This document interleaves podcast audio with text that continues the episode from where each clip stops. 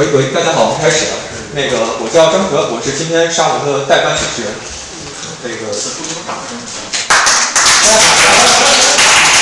非常感谢大家在这样的美好的星期六的下午花出时间来参加这样一个看起来有点反动的活动，是吧？那个，我们今天两位主讲人，我简单介绍一下，就把话筒交给他们。第一位主讲人叫王野，王野是我们沙龙来的又一位。政治学的博士生，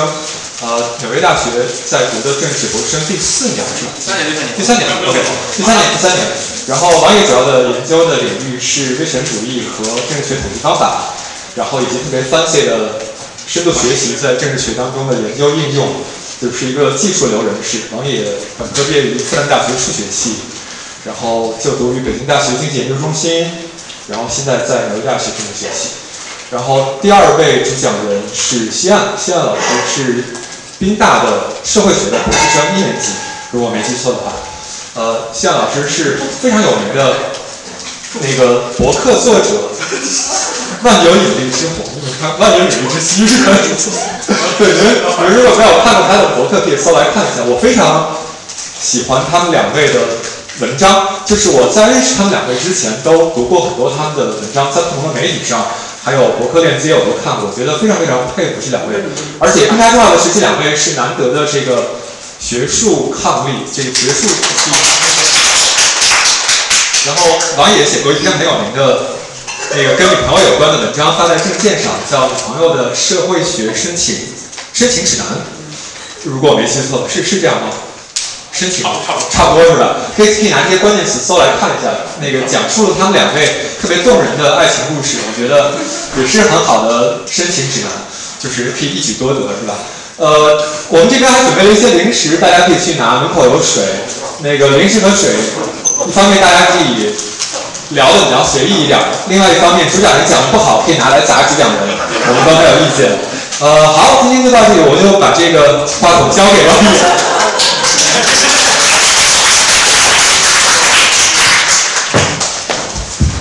希望我没有在这个讲完革命之前就被大家给革命掉。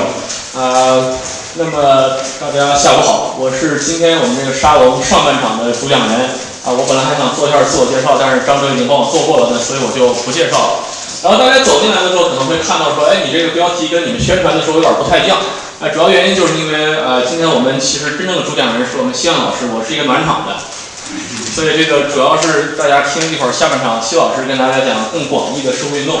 模范男人啊，对。当然，当然其实并不是这样啊，就是我们今天这个 演讲的标题呢，是在这个全球，在这个呃数字时代的全球社运。但是我们作为政治学家呢，我们并不关注这个所有类型的社运，我们关注的是一小部分跟这个政府和政权有关的社会运动，所以我们就给它换个名字，我们就叫就叫它革命。当然，我们一会儿会更详细的讨论到底革命，我们说革命的时候我们在讨论什么。所以今天用了这个标题啊，主要跟大家介绍一下，在当代政治学中，我们政治学家是怎么看待革命，怎么研究革命，啊，怎么定义革命，然后。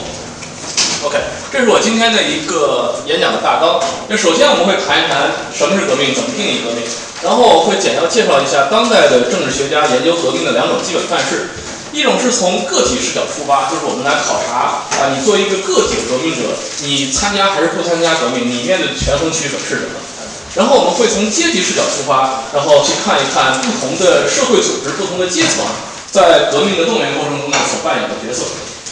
在介绍完，然后对于每一种视角呢，我都会简要的总结一下当前的主流理论以及政治学家为了检验这些理论呢所做的一些努力。那么在介绍完这两种基本视角之后，我会用这两种视角为工具啊，分析一个大家都比较稍微熟悉一点的社会运动，就是一四年发生在香港的雨伞运动。就我跟我的合作者最近有一篇论文关于这个，我觉得这是一个很好的啊，让大家了解政治学家今天怎么理解。革命和抗议的一个窗口。那最后我们会简要谈一下这个革命对一个社会会造成怎么样的长期影响。呃，那么这个是我今天的大纲。那我们从那我们就从第一条开始，我们先谈一谈什么是革命。那么其实这个东西很难定义，对吧？因为我们不同的人对于革命有不同的理解，所以也会有不同的定义。但是作为中国人呢，我想我们至少知道，我们不一定知道革命是什么，但我们至少知道革命不是什么。因为伟大领袖告诉我们，不是请客吃饭，不是做文章，更不是绘画绣花。那么伟大领袖说过，革命是什么？革命是一个阶级推翻另外一个阶级的暴烈的行动，对吧？这是伟大领袖说的。但是，当然他的这个定义是从马克思理论、马克思主义理论出发啊，他讲的是这种改变了生产关系的根本性的社会变革。啊，当然，这样根本性的社会变革呢，在今天已经越来越少了。所以我们在讨论革命的时候，我们一般采取的是一种更加宽泛的定义。呃，首先呢，革命它必然是一种社会运动，然后它必须具有以下两个特色：首先，它必须是一个自下而上的这么一个东西，就是说群众在这个过程中必须是啊这个主体，然后它必须有一些政治性的诉求。就是他或者是要对抗政府，比如说他可以要求啊这个总统下台，或者是更深层次的制度变革，比如要求民主化。然后你也可以稍微小一点，就是希望政府能够通过某项特定的政策。啊，在这个时候呢，我们就认为它是一场革命，而不是广义上的社会运动。所以从这个角度来看，大家可能平常更熟悉的这些美国的社会运动啊，比如说 Me Too 啊，然后 Black Lives Matter 啊，这些就不属于革命。然后这些呢，就会由西老师在下半场跟大家介绍。对。呃，那么当政治学家在讨论革命的时候呢，我们一般认为啊，传统的有这个四大经典革命，就是美国的独立战争、美国革命，然后一七八九年的法国大革命，然后这个一九一二年俄国的十月革命，以及我们更熟悉的伟大领袖领导的这个中国的共产革命。但是我们今天呢就不讨论这些，因为我们这标题已经说了，我们是 当代政治学的这个革命研究，我们更希望看到的是，啊，当代的政治学家怎么去看待我们当代的这些革命和社会运动，啊，所以我们不讨论这些。那我们讨论的是什么呢？我们讨论的是这个经过范式转换后的当代革命。啊，普林斯顿大学的政治学教授 Mark Basinger 他马上出要出一本书，然后在这本书里呢，他。提了一个很有影响力的观点，就是说，当代的革命啊，它经历了一次范式转换。就当我们脑海中想象革命的时候，我们更熟悉的是这种共产党在农村，对吧？他啊，发展党支部，动员农民，然后这个打倒地主，然后进而推翻了这个万恶的旧政权，建立了一个新社会。这是我们所理解的这种传统意义上的农村革命。但是 b a s i n g 就指出了，从一九六八年这个法国的五月革命往后啊。这样的以农村为基地的，啊，一个小的精，由一帮小的精英分子领导的革命，农村革命已经越来越少。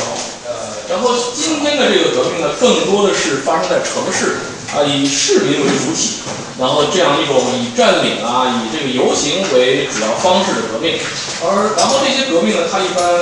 参与人数比较多，然后持续时间比较短，一般更加的非暴力，啊，然后这是今天革命的一个主要范式。所以这也是我们今天所要关注的主要内容，对吧？啊，然后在我们正式的介绍革命的理论之前呢，还有一点就是要说明的是，革命其实不是一个非常有效的实现政治变革的手段。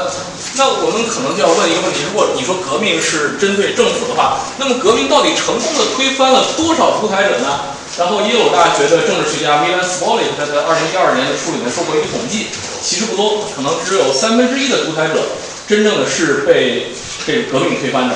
那么剩下的更多的是这个自己下台了，或者是这个政变推翻了，或者是他就民主化了，或者怎么样。反正革命呢，它总而言之不是一个非常有效的手段。当然，这里这个三分之一的数字我们可能是低估了啊，因为我们系的一个毕业生呃，Michigan Michigan。大学的这个助理教授啊，Scott Tyson，他有一个观点，就是说，虽然你看到有些独裁者他是被政变推翻的，但实际上这个政变呢，它只是革命的一个后果。因为当这个你作为政权内部的反对派，你看到人民群众上街了，你知道在这个时候可能是一个合适时机来发动一场政变。所以虽然你看到这个独裁者他是被一场政变推翻了，但根本的原因还是之前的社会运动，之前的革命。所以这个数字可能是低估了，但是即使这样的革命的成功率还是不高，它不是一个非常有效的实现政治变革的手段，这是我们的一个前提条件。那么接下来呢，我们就要谈一谈这个啊，这个这个这个革命的这个这个基本的问题，就是为什么我们看到革命的成功率这么低呢？那我们不可避免的就要谈到革命的一个基本问题，就是这个这个这个奥尔森一九六五年说的一个很著名的集体行动问题。那么这里一个非常简单的二乘二的矩阵来说明这个问题。那我们可以看到，如果革命成功的话，你可以得到一个好处，就是你认为，比如说民主国家对你来说是好的。如果革命成功了，你可以得到一个 benefit B，啊，那么无论你是参加革命还是不参加革命，哪怕你坐在家里看别人革命，然后革命成功了，你也有这么一个好处。但是如果你参加革命的话，你要付出一个成本，对吧？你首先你可能被政府镇压了，你可能就被坦克给压过去。呃，即使即使你参加的是一个和平的示威，那你还是有很多成本。比如说，你可能这个很多人啊，你找不到厕所啊，然后你就很难受，这也是另外一个成本。那即使这些都没有，你你本来这一天你该去上班挣钱的，然后你上这个上街闹革命，你就损失这一天的工资。所以这个东西也是你成本的一部分。所以只要你参加革命呢，我们就认为你有要付出这么一个成本 C。但是你参加革命呢，有一个好处，就是比如说你不参加的时候。你不参加革命的时候，这个现在的革命者是 n 个人，那我们假定了现在这个革命成功的概率就是 P n，然后你参加了革命呢，革命者多了一个人，那这个革命成功的概率就变成了 P n 加一。那么很显然，我们可以计算一下它的这个预期的收益。那如果你参加了，你的收益就是 P n 加一乘以 B，然后要减去你被镇压的成本 C。然后如果你不参加呢，你的这个革命成功的概率是 P n，然后你的预期收益就是 P n 乘以 B。那么，所以很显然，你什么时候去革命呢？就是说，必须 P n 加一减去 P n，啊，足够大，能够抵消这个成本带来的影响之后，你才会选择上街革命。但是我们都知道，你这革命可能有成千上万的人参加，多你一个不多，其实少你一个也不少。或者说，你参加不参加革命，对于革命成功的概率其实没什么影响。换言之，就是说，这个 P n 加一减去 P n，其实基本上就是零。呃，所以这边是零的话，这边是 C，那么结论就是你永远都不应该参加革命。这是很显然的嘛，对吧？我为什么要上街这个抛头扫人？抛我这边有一个问题。哦，其实先说我这你你问问题，你问吧。就那个 C，比如说 C 包含对政府镇压的概念，那它应该也是 N 的函数。就是如果是当然当然是两是两是两，这是我们最简化的一个版本，就是我们讲那个跟本科生讲那个集体同推的时候，我们就是尽量的简化，让大家能够理解。所以我们就现在不考虑它是不是 N 的函数。而且这个东西，因为现在的政府它镇压能力越来越强了，就是我们是有经验证据表明，在委内瑞拉的抗议之后，这政府能够 identify 到每一个个体，说你到底有没有参加抗议，然后我们能够知道这个东西对你之后的收入到底有什么样的影响，可能就是你的年收入会减少一百美元什么的，就是政府真的能够定位到个人，所以可能在今天对于今天的投资者来说，啊这个 C 可能就不一定是一个 N 的函数，但是这个是个 good question，OK。另外你也假定所有人获益是一样的，如果革命成功。对，因为这是一个最简单的版本，就是为了讲一下到底什么是集体行动的困境啊。所以就是，除非你这个人非常的关键，你觉得我参加我不参加这革命就失败，我参加革命成功，那就是你是列宁同志这样的人，对吧？我坐着一个工地的列车，我跑到俄国，我这发动了一场十月革命。除非你是这样的人，否则你没有道理去去革命。这很简单，因为我们。认为你最好的选择都是搭便车。我在家里看着大家去革命啊，然后革命成功了，我也获得了好处。那为什么我们在现实中会观察到这么人这么多人，他不顾一切的他要去上街，这个冒着这个这个，也不说枪林弹雨，至少是催泪弹啊、橡皮子弹，他要上街去跟那个政府搏斗呢？啊，这其实是一个政治学家一直不是很能够清楚解释的问题。然后。但是，然后大家想一想，这个问题其实，在民主国家对于投票来说也是一样的，因为我知道我投不投票，我不会影响最后选举的结果。但是我去投票的话呢，我会损失这一天的工资，对吧？因为美国这个投票日它又不是法定假日，所以成本很高。那为什么我要投票呢？呃，然后理性选择这个学派的开山祖师啊，罗切斯特大学的 William Riker 在解释这个实现象的时候，就是说，我们可能从参加集体行动这件事情本身能够获得一些效益。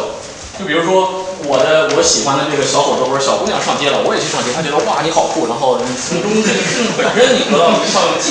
如果这个 G 足够大的时候，你就觉得哎那我是应该上街的，对吧？但是这里就有一个问题，这个 G 是什么呢？呃，这个 William Riker 就觉得这个东西叫 civic duty，就是你作为一个公民的责任心啊，你对于这个社会的这种尽责感，你去履行了你的责任，我感到很开心。啊，我们可能都看到很多美国朋友，美国朋友他投完票之后，他有一个 sticker，然后觉得哇我投票了，我很光荣。这可能是一个解释，但是大家对这个解释不是很满意，因为你等于是这个东西就是一个框子，你什么东西解释不了，都把它装在这个里面。那这个东西实际上到底是什么呢？其实我不知道。所以这个是传统的大家在讨论这个革命时候所面对的一个问题，就是一个革命者的根本困境——集体行动问题。哎，对。呃，就像你刚刚提到的，就是说这个模型同时可以用在革命和投票，在抽象层面上两个人是两两两种呃选择是一样的。那么就是说，在这这个 this blue star 里面，他们是怎么样区分这两种政治参与的方式的？其实从这个集体行动的层面来说，这两种行为没有什么区别。因为我们在教本科生，比如说比较政治第一课，我们就告诉他，这个东西叫集体行动困境。在民主国家，这也是一个根本的问题，就是为什么人们要人们要投票？在威权国家，这也是一个根本的问题，就是说人们为什么要去对抗政府？所以本质上，它都是遵遵循着同样的逻辑。我们只可能说，可能在呃民主国家，你的成本会低一点，因为你毕竟不会被坦克压过去，所以你的 C 可能低一点，然后你的 benefit 可能高一点。然后就是说，你可能你的邻居都去投票，然后他看到你投票，然后就觉得你们是这个同一党的人，然后你可以从中得到更多的 benefit。那这可能是一些区别，但是本质上来说，这还是一个，就是我自己对于集体行动的结果的影响微乎其微，所以自然而然的我就没有动力去参与集体行动的这么一个根本的权衡机制。但是可能就是具体的参数取值上，在民主国家和威权国家是不一样的，但是背后的逻辑是没有差别。OK，还有什么问题？OK，啊，那么这个就是我们说的革命面临的一个基本困境。那么问，那我们接下来的问题就是，今天的政治学家是怎么想办法来克服这种集体行动问题？就是咱怎么解释在存在集体行动问题的情况下，人们还是愿意去参加革命这么一个呃现象？那么这个这就是我们所说的两种基本的视角。第一种是个体视角下的革命。那么第一种。现在最流行的个体视角下的理论，就是我们说的公共信号和权力博弈。啊，这听起来非常的抽象，但是我用一个简单的例子来说明这个背后的逻辑。那么这个人是亚努科维奇，是零四年的时候乌克兰啊库什马政权推出的，就是候选人，就是他是这个在位者这一边，独裁者这边的候选人。然后呢，当时他的这个当时乌克兰反对派是这个尤先科。然后他们在选了之后，民调就认为优先科是赢的，但是最后因为这个独裁者这边他们搞这个选举舞弊，最后结果他们宣布是亚努科维奇获胜了。然后，然后这个他们舞弊的过程呢，还被媒体曝光了出来，啊，这就导致一下子乌克兰爆发了我们所说的这个橙色革命，一场非常大规模的城市抗议，最后导致这个亚努科维奇跟整个库什马政权的倒台。OK。然后这个人呢，是我在这个纽约大学政治系的导师，叫 Tucker。那他在这个橙色革命之后，他写了一个文章，标题叫 Enough。这是什么意思呢？他就是说啊，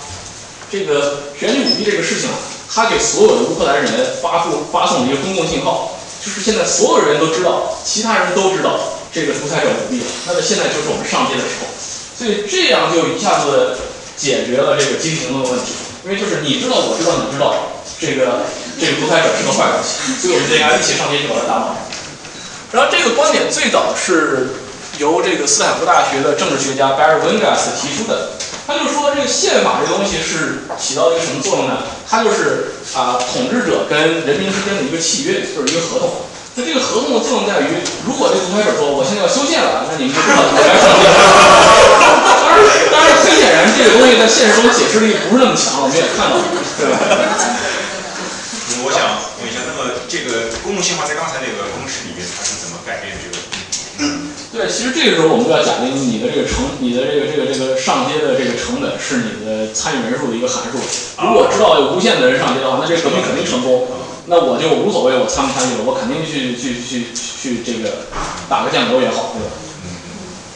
对。然后呢，这个 Joshua Tucker 他这文章里头说，选举舞弊其实能够起到同样的效果。就是说，所有人都看到啊，你舞弊了，那我们都知道这个时候我们要上街收拾你，所以这也是跟违宪是起到了同样的效果。然后还有很多其他的事情也可以有类似的这个结果，比如为什么我们会在现实中观察到 backlash，就是政府镇压了之后，反而更多的人上街，这道理是一样的，因为所有人都知道，其他人都看到了这个血腥的镇压，那么这个时候就是大家都会有动力上街，所以我们的这个信念和我们的行动就 consistent，就这个时候上街就变得有利可图。当然，现实中呢，我们可能经常观察到的并不是一个公共的信号，没有那么好的公共信号。我们更多的时候观察到的是一个私人信号。私人信号就是说，我自己读报纸，我觉得啊，这个今年的经济形势很不好啊。然后，那我觉得肯定其他人也会感受到同样的这么一种威胁。那可能我从这个信号中，我能够推断出来，会有多少人愿意跟我一起上街。就是我现在登高一呼啊，很多人就会跟着我一起，然后就走上街头。如果我预计到这个概率足够大的话，就是我预计到参与人数足够多的话，那么我们就会这个观察到一场革命的爆发。这是这个全局博弈的一个基本的逻辑。那么这个这个 approach 的好处是什么呢？它这模型特别好解，对于这个数学不好的政治学家来说，所以大家特别喜欢用这个东西。就是你现在看政治学的期刊上研究革命的理论、博弈理论文章，可能有百分之七十都是用的这种全局革命的套路。但是呃，我们系的这个政治学的这个老爷子 Adam Shorty，他就一直对这个趋势特别不满。他觉得，你们都说公共信号、私人信号，那这个实际生活中到底什么是信号呢？你们都说这个修宪之后人民就上街，那很多时候人民也不上街，对不对？那就是说我们这个理论的问题就是说它特别的难以检验，我们不知道什么样的信号真的是一个信号。那有时候你说今天为什么人民上街了？因为人民观察到了一个这个足够强的信号。那第二天人民为什么不上街了？因为信号不够强。这其实就是一个套套逻辑，没有特别强的解释力。所以这是大家为什么现在对这个。这种啊 approach 不是特别的满意，但是这也是一种当前特别主流的解释革命的方法。所以那些文章会把这个信号也变化成 C 和 B 这个数。啊，对对，就是它是一个关于，比如说现在的经济状况到底是怎么样，比如我们中国的经济形势到底怎么样，我们不知道，但是我们通过我们的日常观察可以得到一个我们私人的信号，然后我们知道会，我们通过这个我们的观察，我们可以知道大概我身边会有多少人对现在的形势不满。然后我知道，如果我上街的话，多少人会跟我一起？就这个东西是它是一个指数，比如说对百了就是对，但是实际说你怎么去测量这个东西，我们也不知道。就是所以这是最大的问题，就是我们没法去真正的在实际中测量这个信号的强度到底是多少。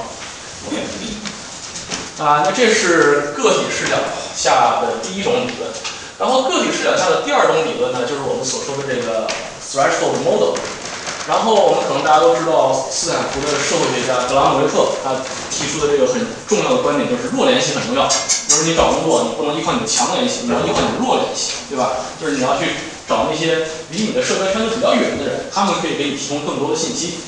然后这个基本的框架呢，被啊杜克大学的政治学家和经济学家 Timur Kuran 发展成了一套新的解释革命的理论，就是 threshold model。然后，普兰在一九八九年写的这个文章，他问的问题就是：为什么我们没有预计到东欧剧变呢？或者说，为什么没有人预计到东欧剧变呢？然后，普兰给出的解释是：其实东欧剧变，或者说任何的革命，它本质上来说都是不可被预测的。为什么呢？他的解释是在任何的非民主国家，一个根本的问题就是我们说的 preference falsification，就是说你不会公开的承认我反对共产党，就是你人家问你你喜不喜欢共产党，你肯定说我支持，那大大好不好？大的特别好，对吧？没有人会真公开的承认你反对这个宪政权，但是呢，库然又说了，如果我们观察到这个社会上有很多人站出来反对这个政府的话，那我可能就会更有勇气站出来表达我真实的想法。那么他就用这以下的这个基本的一个例子来阐释了他的逻辑。那比如说这个社会总共有一百个人，对吧？然后有十个人，他说我特别的反政府，就算没有人愿意出来反政府，我也要上街。他们的 threshold 就是零。就是在没有人反正主政，我也要跳出来啊，说这个共产党不好。然后呢，我们接下来有十个人，他的 threshold 是十，然后他们看到这已经有十个人，他上街了，他说哦，那我也要上街。那么现在就有二十个人来反对政府，对吧？然后现在有十个人，他的 threshold 是二十，那他现在看到了，好，现在我们有已经有二十个人在政府门口抗议了，那我也要加入他。那接下来呢，这三十这个 threshold 为三十的这十个人，他看到这三十个人在抗议，他也加入进来。所以一直到最后，这个所有这一百个人都会走上街头，然后参加这个反政府活动。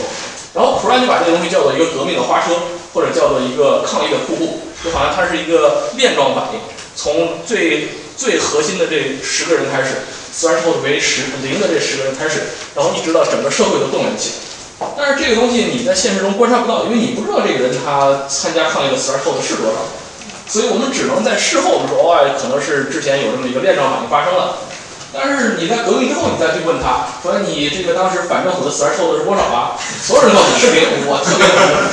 所以就是古人说，那既然是这样的话，如果你一直愿意 falsify 你的 preference，那我永远都不知道革命什么时候会发生，对吧？因为这是一个你自己私人的信息。然后呢，另外一种情况，我们可以看这个第二个链条，还是有十个特别反政府的人，他上街了。然后这十个人看到，哦，有十个人上街了，我也上街。然后这二十个人看到有二十个人上街了，我也上街。但是这个时候。有这下面十个人，他说有四十个人上街的时候，我才愿意上街。但是我们现在只有十加十加十，三十个人在街上，所以这个人说不好意思，那我就在家里看着你们闹。所以我们这个革命的链条呢，在这个四十个人那个地方就停下来了。所以不好意思，在这个情况下就没有革命。这就是 Timo b r a n Timo b r a n 对这个革命爆发的一个解释，就是这个革命花车式的这么一个 threshold model。这是个体视角下的另外一个啊特别主流的分析范式。OK，那么我们接下来的问题就是，我们这个理论听起来都很 fancy，对吧？看起来也有一定的解释力。接下来的问题就是，我们怎么在现实中验证这些理论的正确性？那么政治学家对此做了很多工作。啊，首先是这个文章是 Cantoni 和这个著名的、现在特别有名的华裔经济学家大卫杨，他们在香港做了一个实验。他们关心的问题是呢，人们参加抗议的动机到底是互补的还是互替的呢？意思就是说，我知道很多人都上街了，我是更愿意去上街呢，我还是觉得你们都已经去了，那我就在家里看着你们。然后他们在在香港然后对香港学生做了这么一个实验，就发现香港学生反应是你们都去了，那我就不去了。啊，他们具体的做法就是说，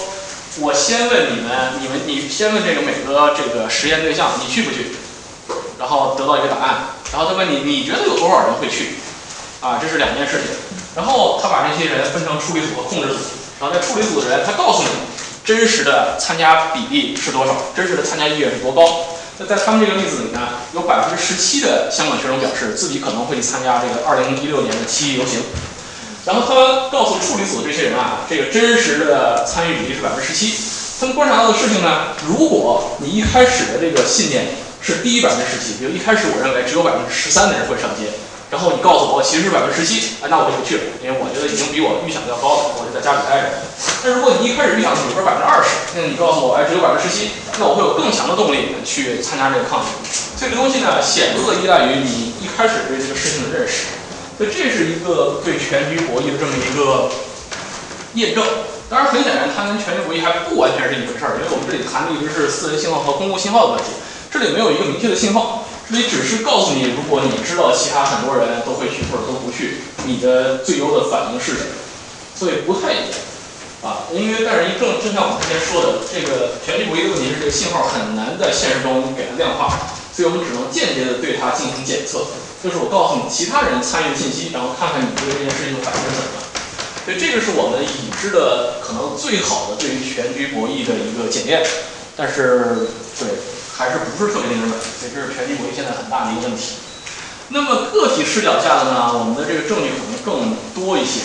啊，因为我们。然后我在 threshold 这个视角下，我们的这个证据更多一些。因为 threshold 有一个基本的推论，就是你参加革命的概率呢，应该跟你邻居，就是你社交网络里你的邻居节点参加革命的概率是正相关的。如果你看到你的同学都上街了，你可能你可能觉得啊，那这个我去参加的成本应该很低，那我也上街好，对吧？就像在这个 crime model 里面，我看到这个这些二十个人都上街了，那我觉得那我现在就有勇气来表达我真实的看法，我也上街。然后呢，我们还认为这个关系啊。这个你邻居参加的概率和你参加概率之间的这个关系能有一个转折点，因为网络效应都是这样。你比如说，我发现我身边五十个朋友里面五个人在看抖音，我觉得我不知道这是什么，我先看看吧。但如果看到我身边三十个人都在看抖音，我觉得哇，这个东西肯定很有意思，我也要去下一个看看，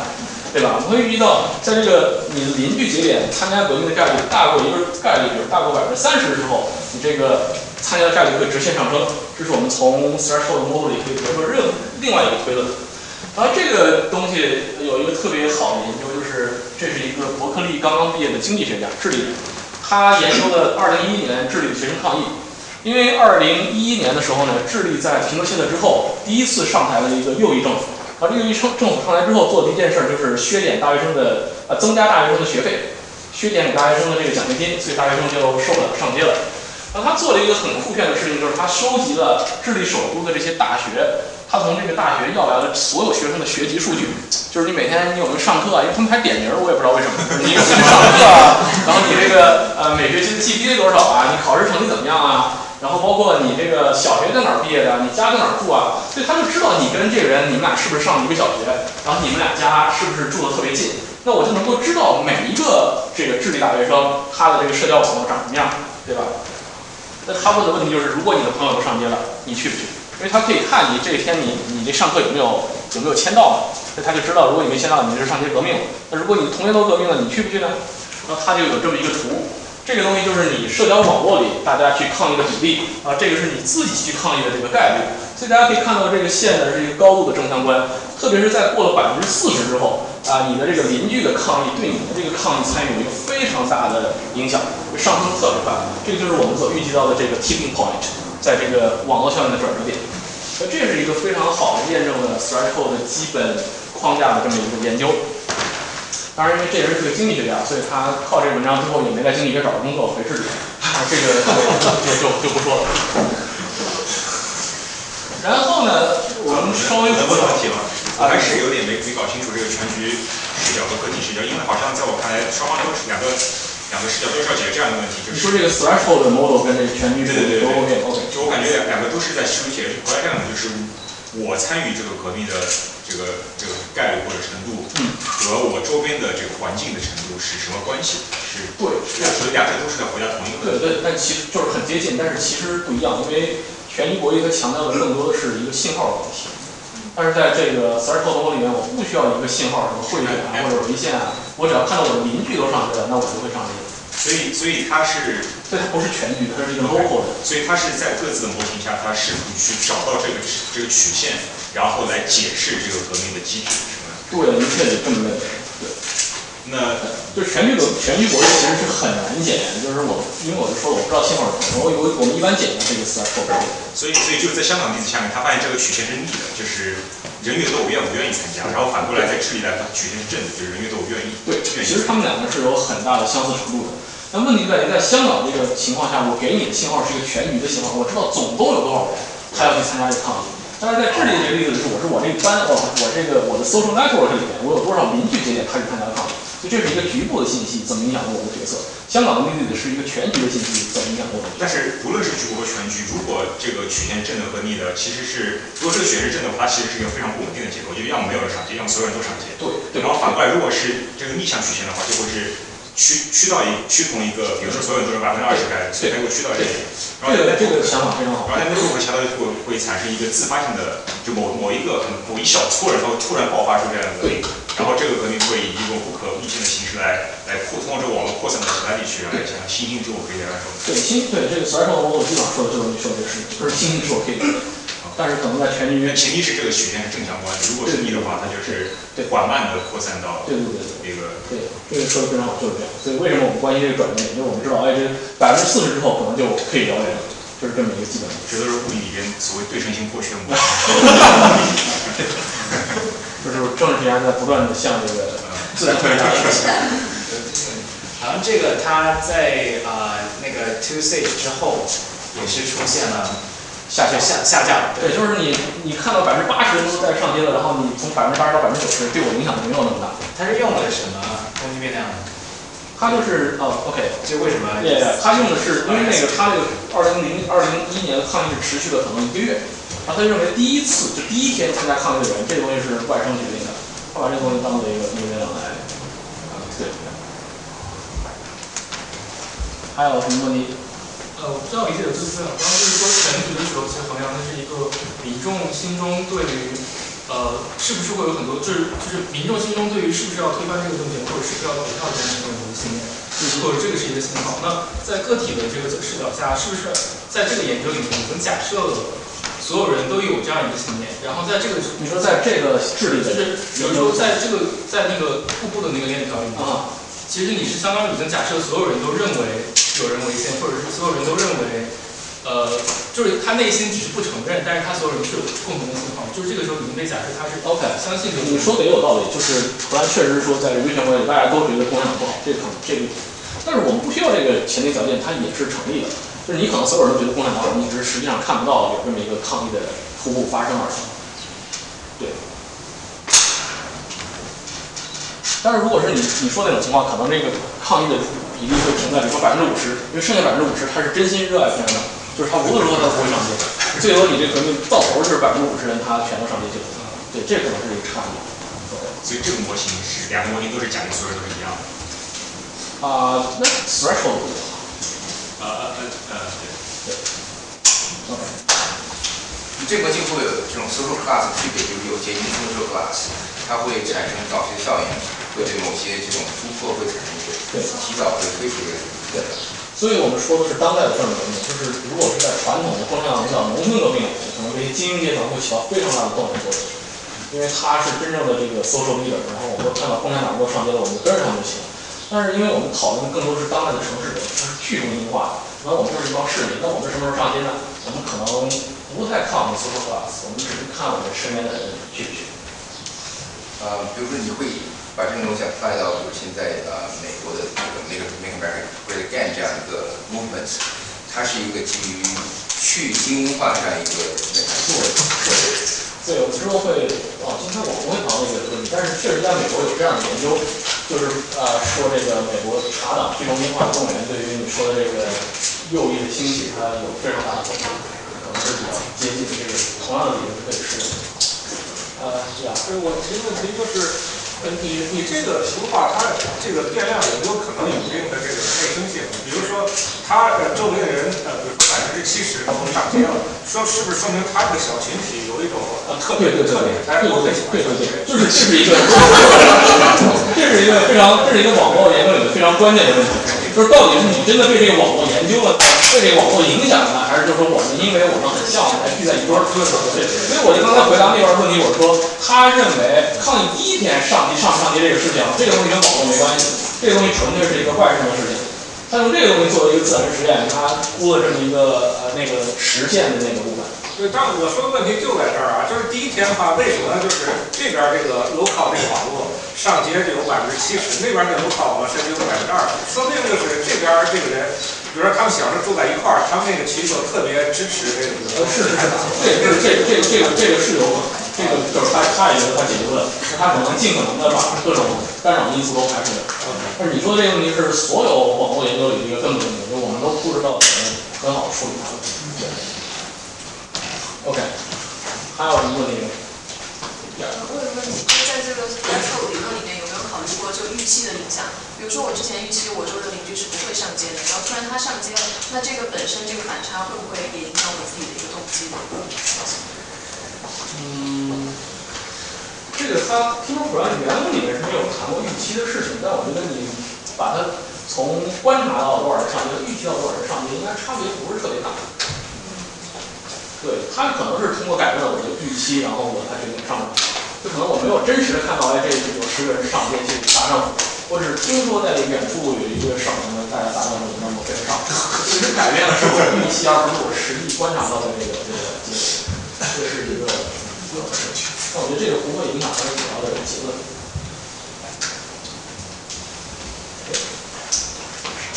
那么我们接下来呢，稍微回到一点今天的主题，就是全球这个数字时代的这个社运或者数字时代的革命，它有什么不同之处呢？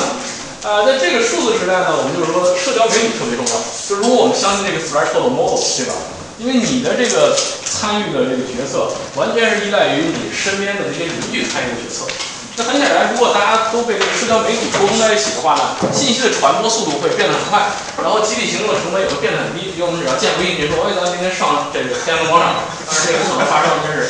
就是对吧？极大的降低了这个激励行动的这个成本。大家可以建个微信群，然后就可以沟通这件事情啊。因为我听说这个北大自从这个月薪这个事情之后，大家建了很多什么 Telegram 群啊，就在这里面这个讨论这件事情。我觉得这就是社交媒体给这个社运带来的一大改变。啊，那么这里有一个文章是这个我的导师 Joshua Tucker 跟我们系的另外一个教授合作的一个文章，而这个不是一个严格意义上的革命，我只是提一下社交媒体在这个游当代的游行中扮演的作用。那这个文章他们讨论的是在这个法国查理周刊袭击事件之后，法国法国人民自发的上街游行，对这个查理周刊受害者进行声援。那他们问的问题就是，那什么样的人会更容易参加这么一个集体行动？啊，是他们的网络的特质跟这些非参没有参加抗议的人比，没有参加游行的比，没有参加游行的人比有什么差别？然后他们做的事情呢，就是在推特上找到这些啊，在游行发生的时候，他的这个 geo geo tag 在这个游行现场的这些推特用户，他们认为这些人是抗议者，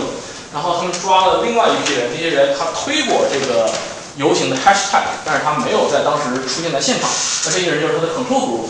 然后他就对比这两组人有什么差异。基本的发现就是这些抗议者相较于非抗议者来说呢，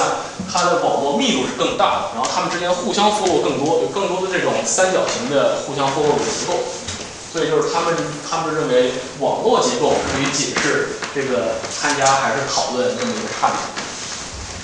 这是一个研究。另外一个社交媒体起到的作用就是说，它把那些原来在现实社会中比较边缘的节点啊，它把它统一在了一起。就本来我就是一个，比如说清洁工啊，或者是就是稍微社会边缘一点的这这么一个群体，我不知道抗议这个事情。但是有了社交网络之后呢，社交媒体之后呢，我可以很轻松的通过推特或者是 Facebook，我可以知道这个一个抗议的信息，所以我就会上街。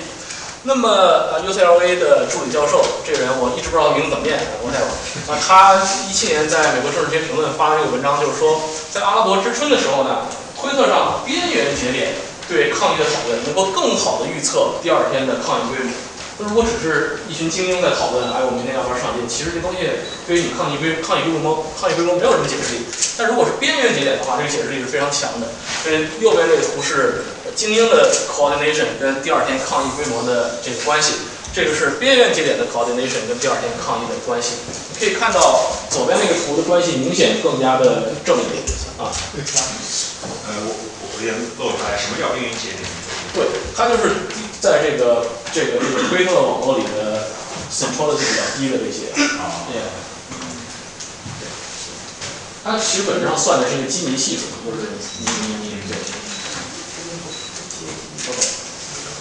然后可能关于社交媒体怎么影响抗议的最决定性的证据来自俄罗斯啊，这个文章是俄罗斯那个叫什么高等经济研究院的 Anny Kolokov 跟他老婆他们两人写的这么一个文章，他们就是说呢，俄罗斯这个社交网络这个 VP 它怎么影响了2011年的大规模的反普京抗议？这里他们的好处是他们有一个很好的自然实验。就我们都知道，这个 VK 呢是 Durov 这个人他发明的，对吧？他跟他是这个俄罗斯的扎克伯格嘛，他在这个圣彼得堡国立圣彼得堡大学开发了这个软件，然后就让他的同学用，然后后来这个东西越做越大，现在变成了俄罗斯最普最流行的这么一个社交网络。然后俄罗斯政府让他把个人信息交出来，然后他不愿意，他就跑了。现在他做了一个新的东西，就是 Telegram，然后就是俄罗斯的数字英雄。然后他们就又被禁啊，对，又被禁赛啊。然后他们这里用就可以找到这么一个自然实验。他们就是说，那杜若夫同学多的这个地方呢，它不一定抗议多，但是它一定会有更多的 VK 用户，因为这杜若夫同学在毕业之后就把这个 VK 带到了俄罗斯各地，点这个这个种下了革命的火种。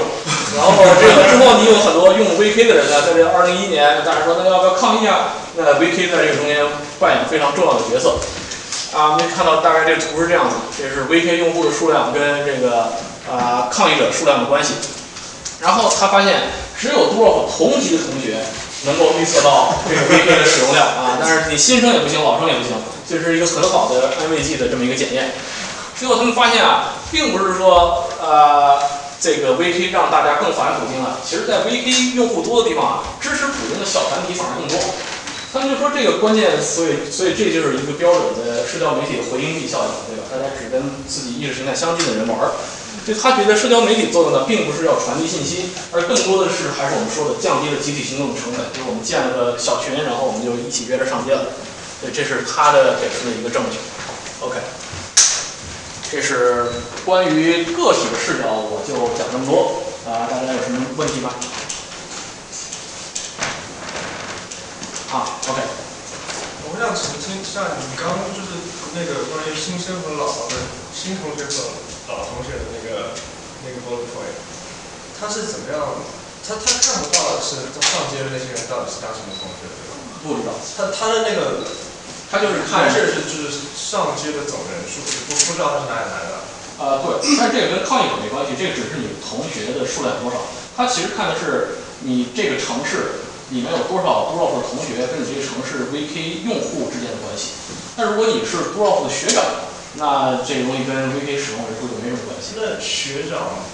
然后同届，然后低级的一些，这几个变量不是应该是扣 median？就是说它的实际上你 run regression 的时候，就是那因为你每一每就是你对，但是你每一级来自这个城市的人数它是变动的，right？所以其实就是你的，你要是跑回归的话，你左手边是 VP 在这个城市用户人数，右手边是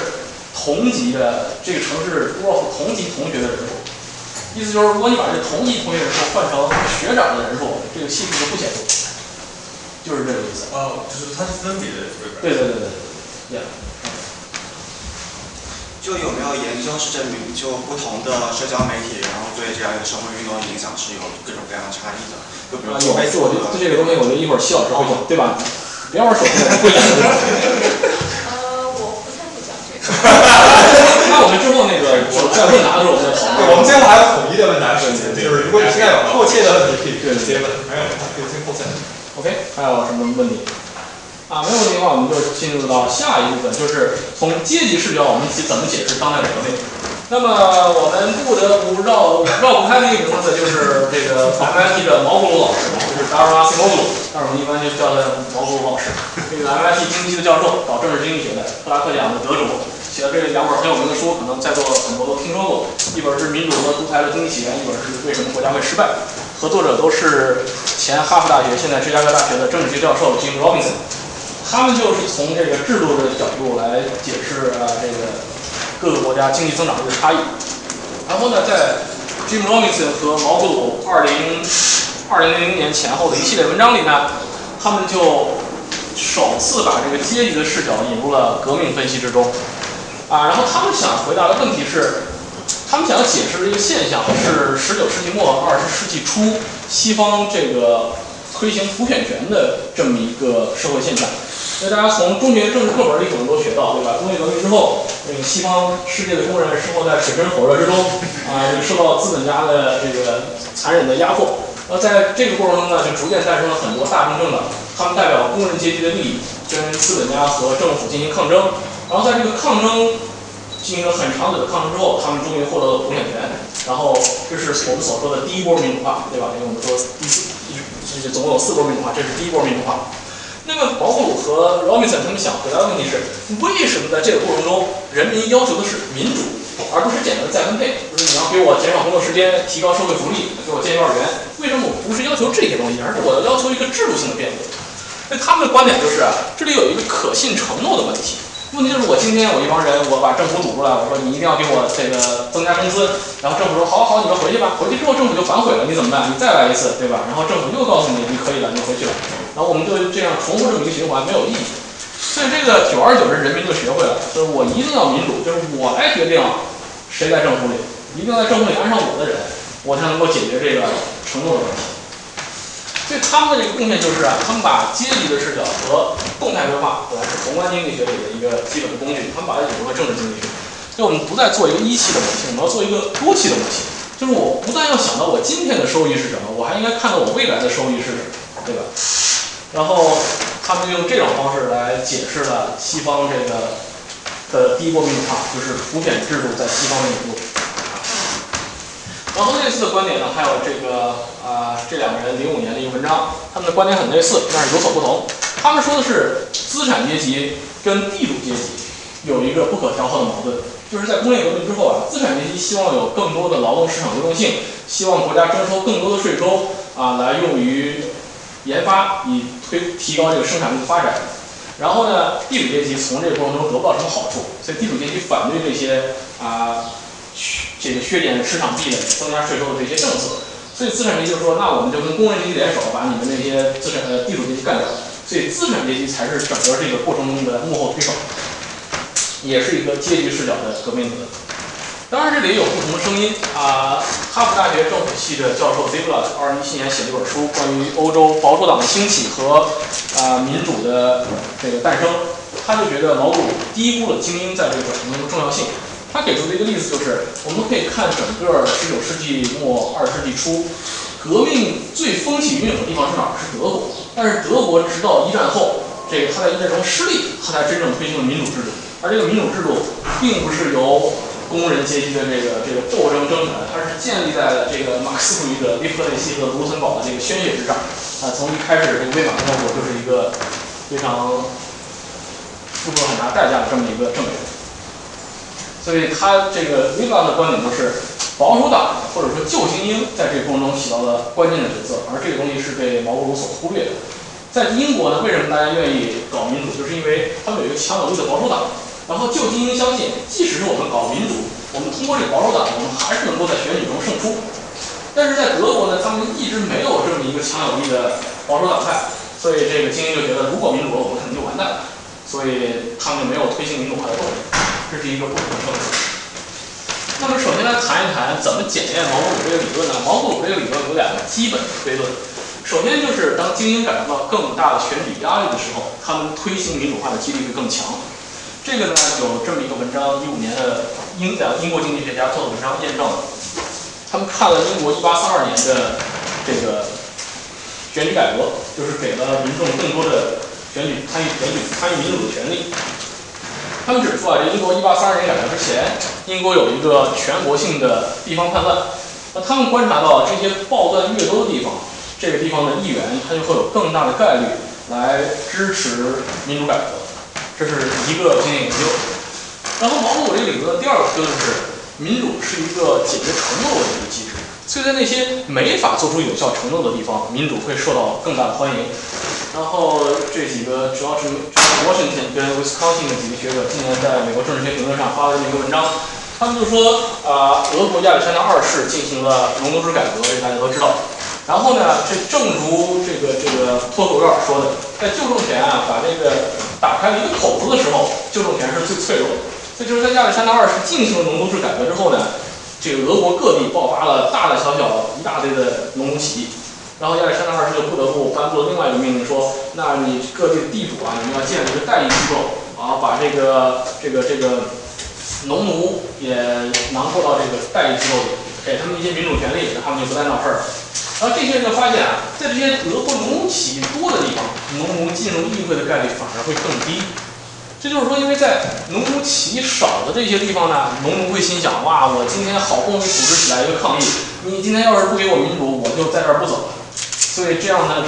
在这种情况下，这个地主老爷们他反而会做出更大的让步，让更多的农奴进到这个代议机构里来。这是对毛泽东理论的两个比较经典的检验。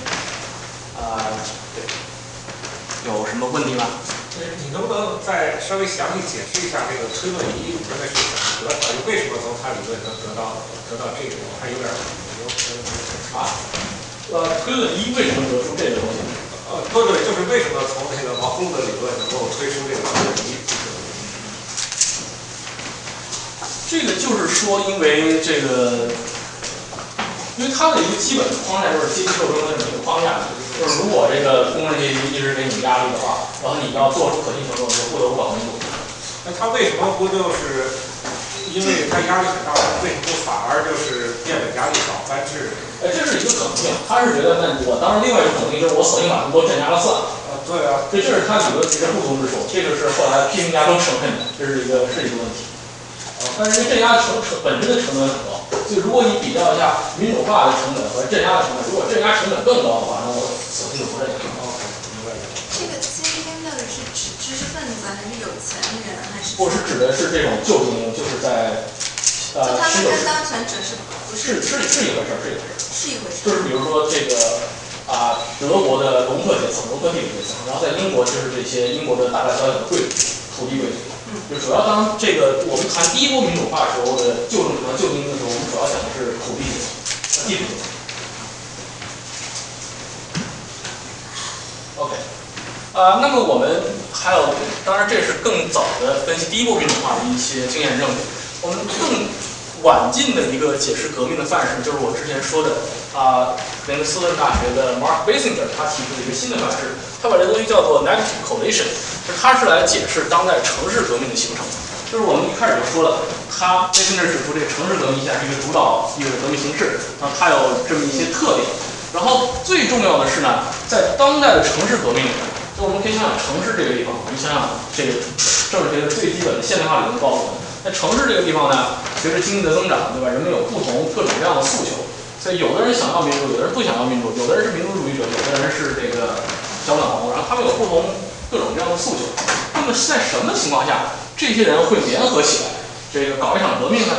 他们就是说，只有这个现政权啊特别糟糕，那这个时候给了我们一个联合的动力。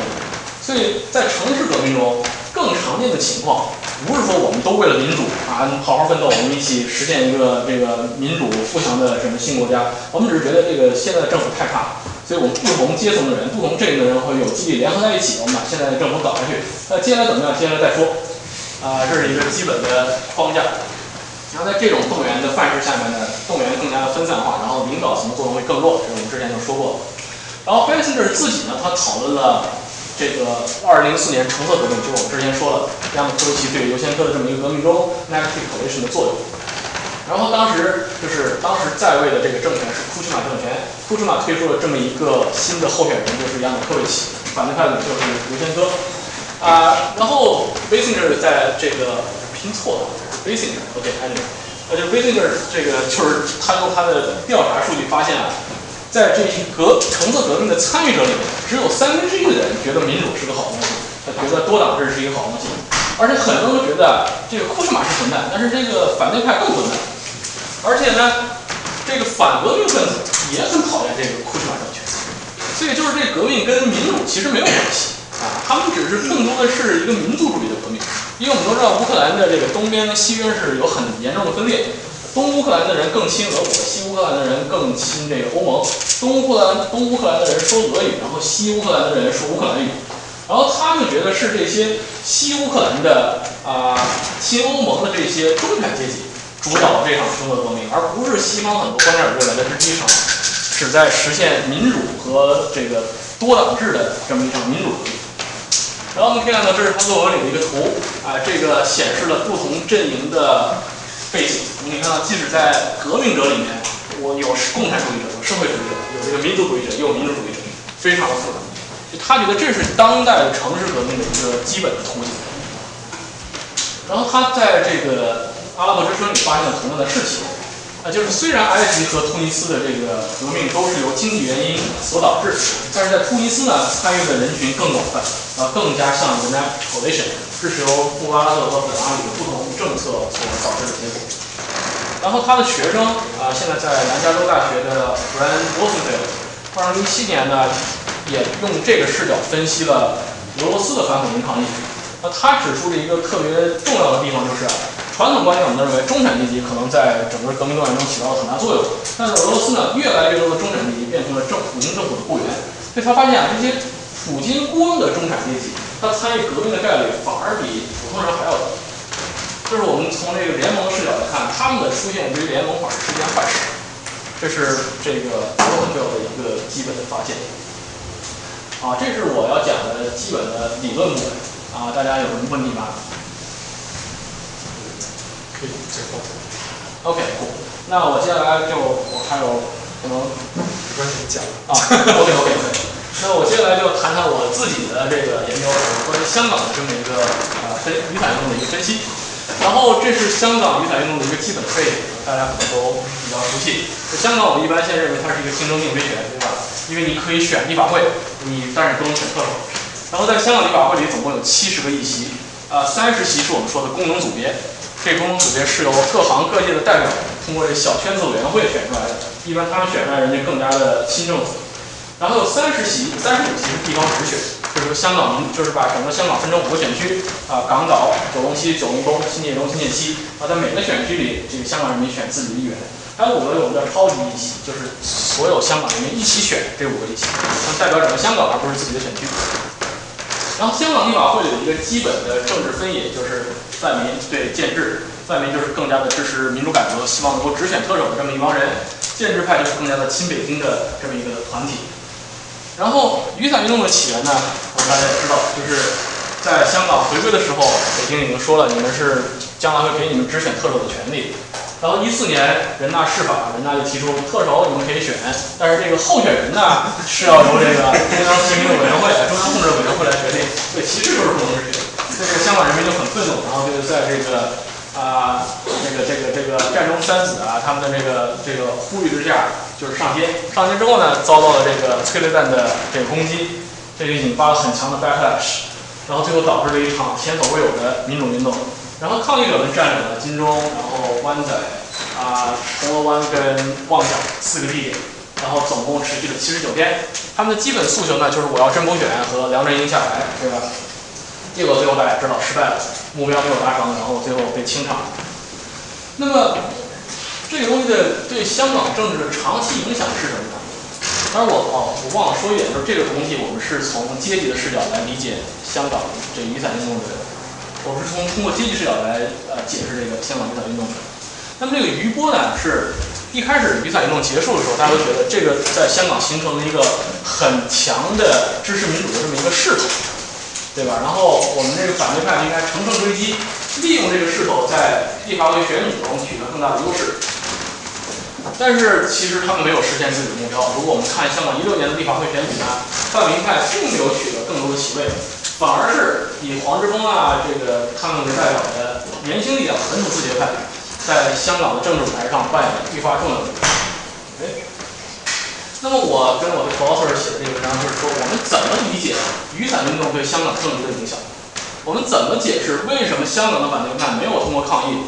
获得更多的支持者，为什么我没有在香港观察到像乌克兰一样的一个更广泛的 negative coalition 的形成？这是我们所主要想回答的问题。然后我们做的事情呢，我们比较了一二年和一六年香港的两次立法会选举，然后我们在香港做了一个做了一个 survey，然后我们可以看，在雨伞运动之后，到底是什么样的香港人民他背叛了香港的反对派，然后以及哪些因素影响这些人投票选择？这是第一个宏观趋势的图。这里横轴是不同选区到占领现场的距离，这里纵轴是这个反对派一六年相对于一二年得票份额的变化。我们可以看到这个趋势非常的明显，就是在离占领现场近的地方，啊，反对派得票份额是明显的下降，然后在稍微远一点的地方，他们得票份额可能是大于零的。所以就是在离占领现场近的地方，这些地方的人呢，都转去投建制派，在雨伞运动之后的选举中。这个是啊地方直选，这个是超超级一席，这个趋势就更加的明显。然后这个是一六年的 level，不是 change，就是他一六年反对派的得票份，你看到这个关系是正的。然后一二年的这个关系其实是负的，但是到了一六年之后，这个关系就变成正的，所以这个差别是非常显著的。那么我们就问是什么因素这个造成这么一个结果呢？然后我们就可以通过各啊，然后这个这个是选举，就是雨伞运动之前的两次选举。一二年和零八年的两次选举，我们可以看到这个关系是不存在的，是这么一个变化，只有在雨伞运动之后才出现，所以我们就认为这个东西主要是雨伞运动的结果。那么我们要问的问题就是什么因素导致了他们的这种变化？然后因为我们有个体数据，我们可以看，对，然后我们看的结果就是我们可以看到，第一个维度是他们对香港人民对民主的看法基本没有什么变化，是平的，而这个 level 大概是就在零附近。这个影响是不显著的。然后呢，雨伞运动确实的显著的增加了大家的 political ethics，就是我相信我能够实现一场成功的政治变革，这个是 OK。但是更重要的是，我当就是我们看这个问题，就是你觉得香港的经济有没有前途？他们觉得没前途，特别是离这个占领现场特别近的人，他们感受到了非常大的 economic uncertainty。啊，注意这个不是 level，这个是 change，就是一六年比一二年的这个变化。这个变化可以说是非常的明显。到一六年的时候，他们对于香港的这个经济前途有着非常大的担忧。然后更有意思的是，你看他们真实收入的变化，其实没什么变化。对，主要是他们经历了这个占领之后，他们有这种 perception，就是如果让这些反对派再闹下去，香港的未来就完蛋了。所以就是我们就觉得这些因素，这个驱动了他们的投票选择。对。啊，您您讲一下横轴是什么？横轴也是那个到占领现场的距离。在占领现场。对对对，就是在那个他们 demonstrate 的地方。什么？在他们 demonstrate 的地方，他们住址和他们他们的住址和抗议现场之间的距离。我们用的是 Google Map 的 Driving Distance，然后选这个图片。又这样讲很有意思，所以是住在新界人觉得。对，我觉得可能是因为什么中大什么这种，不知道是不是这个原因。对，我不知道为什么中间会这个啊凹下这块，这个不知道。也可能是中间是那个海啊那一块儿。还有旺角。哦对，还有主要还有旺角的占领区。那就是占领地区有四个比较集中的地方，那你是怎么在？我取最小的那个。哦。因为其实离得也不远。OK。那这是个体层面的一些解释因素。就我们认为啊，你雨伞运动没有改变大家对民主的态度，但是确实造成了很大的 economic uncertainty。那么接下来就问是谁更受到这个经济冲击的影响？我们首先做了这么一个 conversion matrix，这个这个是你一二年投票选择，然后我们根据一六年的投票选择把你分成了不同的 sub group。然后我们可以看到呢，你一二年投北京的人，大部分一六年还是投北京，但是你一六一二年投了反对派的人呢，很多人就转去投民主自决派、本土自决派了，然后很多人跑来投建制派，这是一个基本的大的框架。那么下面我们就问，那这些人到底是谁？然后呢，就根据他一二年和一六年的投票选择，把这些人分成了三个组。一组人是一二年投反对派，一六年他也投反对派，我们把他叫 stayer。然后，如果你一二年投了反对派，一六年去投建制派，我们就把你叫 defector。OK。然后，如果你是一二年投了政府，然后一一六年跑投反对派，就是 joiner。然后在所有的这些图里面，我们的 benchmark 有什么有什么问题？OK，就是名字起的好。OK，这样，这个是文献的文献的惯例。然后在所有这些图里面，我们的 benchmark 都是这些一二和一六都投反呃都投反对派的人。然后我们比的是这个 joiner 和 defector 跟这个 benchmark 的区别。OK，所以蓝的是啊、defector，啊、红的革命一点，我们就用它来 mark 这个 joiner。所以我们可以看到呢，相对来说啊、这些改变阵营的人一般都比较没有特 knowledge，就是不是很懂政治是怎么回事儿。然后呢，他们都觉得民主吧不一定是个好东西。那你可能问，那你都支持反对派了，你为什么会觉得民主不是个好东西呢？因为这也是有故事的啊。因为你去问香港的这些去后来支持黄之锋的人，你觉得如果香港独立了，那香港应该变成一个什么样的地方呢？应该像新加坡一样。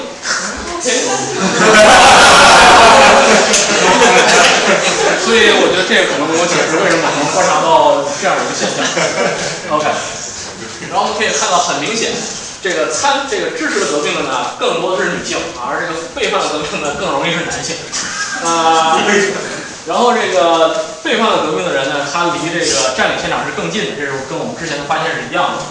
然后背叛了革命人，他的收入更低，然后他对于这个 civic engagement 是更加的不认同。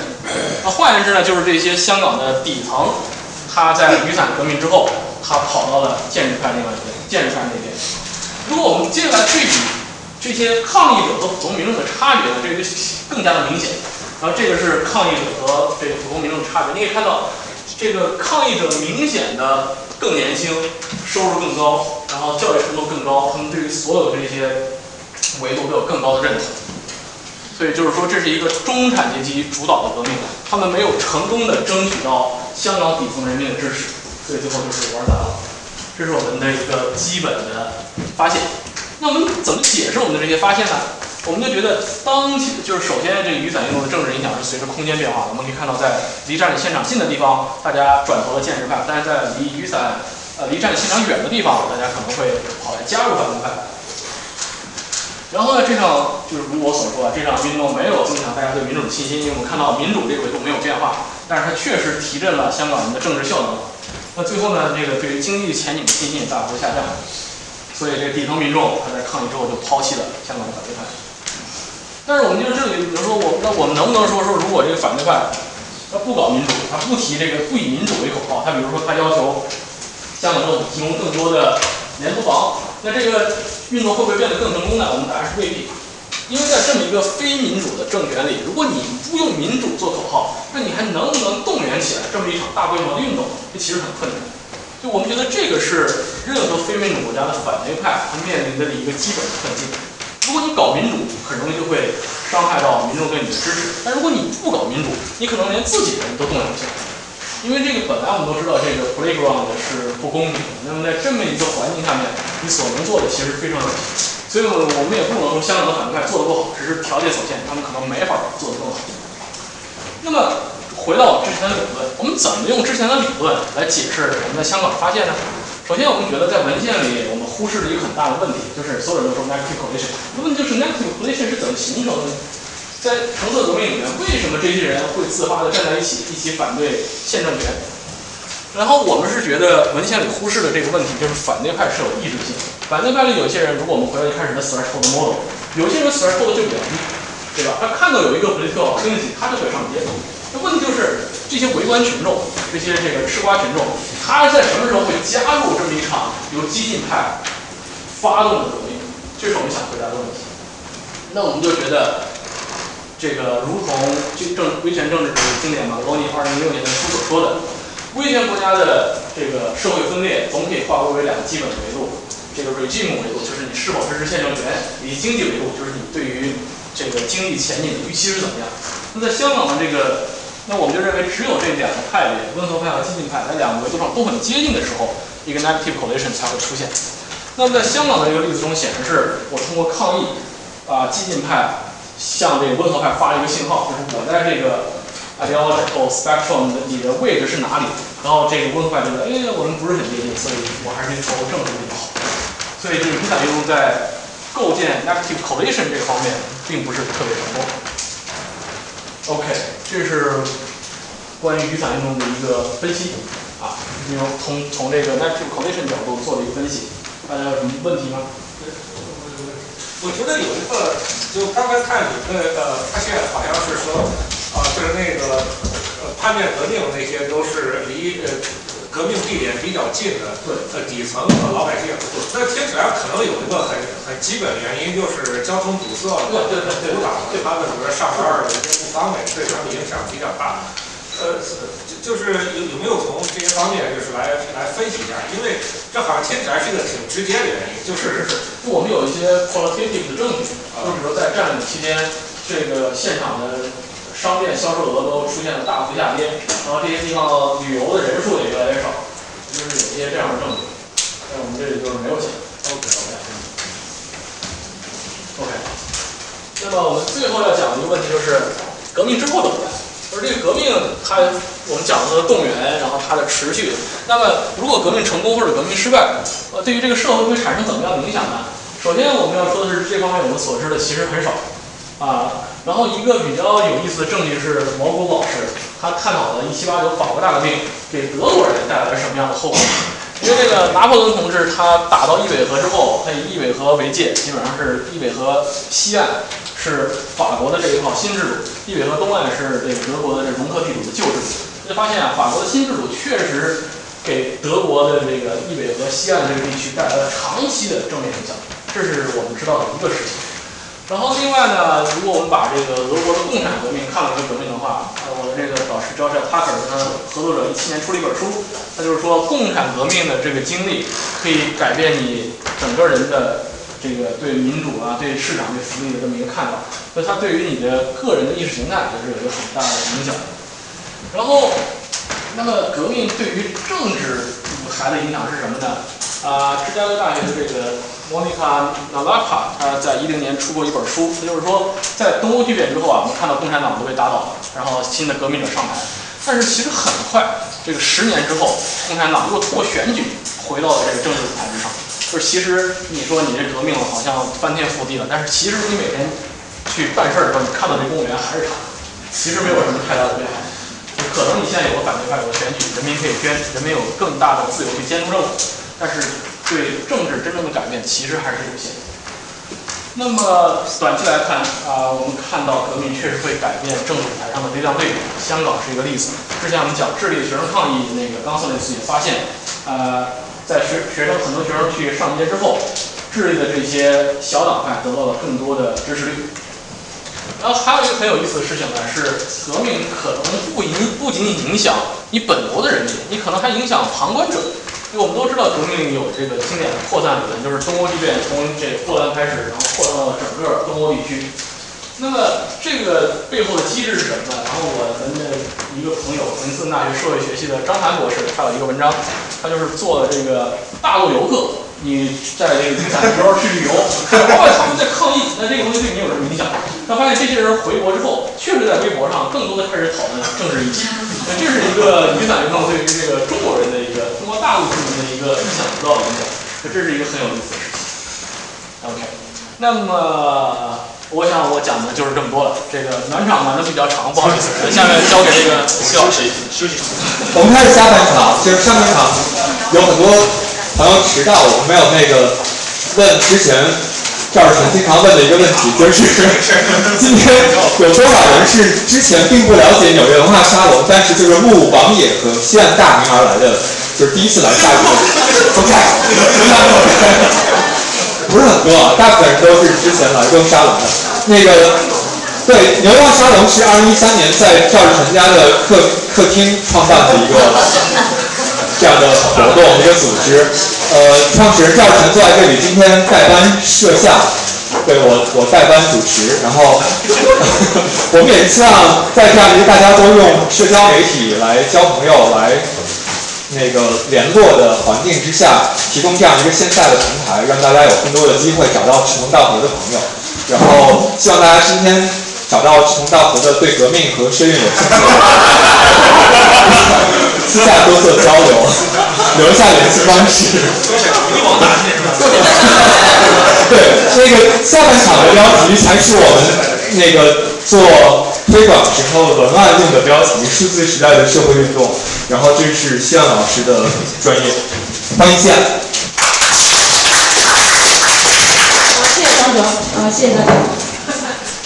呃，我叫西岸，然后我真名叫赵明阳，我现在在宾夕法尼亚大学的社会学读博一，然后研究社会运动。我对主要是对全球南方的社会运动比较感兴趣，但因为这两年待在美国，所以我也对欧美的极端右翼跟激进左翼有过一定的观察。那我今天主要讲的题目是大家也看到了是数字时代的社会运动。那社会运动跟革命之间是相连又是不相关的。那王野刚刚说的革命，呃，主要还是很多政治学的理论，然后比较历史社会学在做。那社会运动在社会学里是一个很单独的一个在呃政治社会学下面的一个运呃理论。那我今天为什么要讲社会运动呢？一方面，我希望呃能够把我们的视线拉回来一点点，因为之前我们讲的这些革命啊，很多都是所谓的例外状态。我们每个人哪怕活一百年，可能呃在我们的人生经历中都很难遇到真正的革命。那如果我们呃 如果即使是遇到了革命，可能它那个结果也不一定是我们所想象的。那但是呢，反过来说，我们每个人一生中多多少少都会跟社会运动有过一定的接触。如果说我们没有亲自参与过社会运动，那我们在线下，在日常生活跟学习中，可能其实已经间接跟直接的已经观察到了很多运动的发生。那在过去的一周，在纽约，我就已经参与了两次社会运动。第一次就是呃五一劳动节的游行，在联合广场跟华盛顿广场公园。那这两个也是历史上的劳工运动的聚集之地。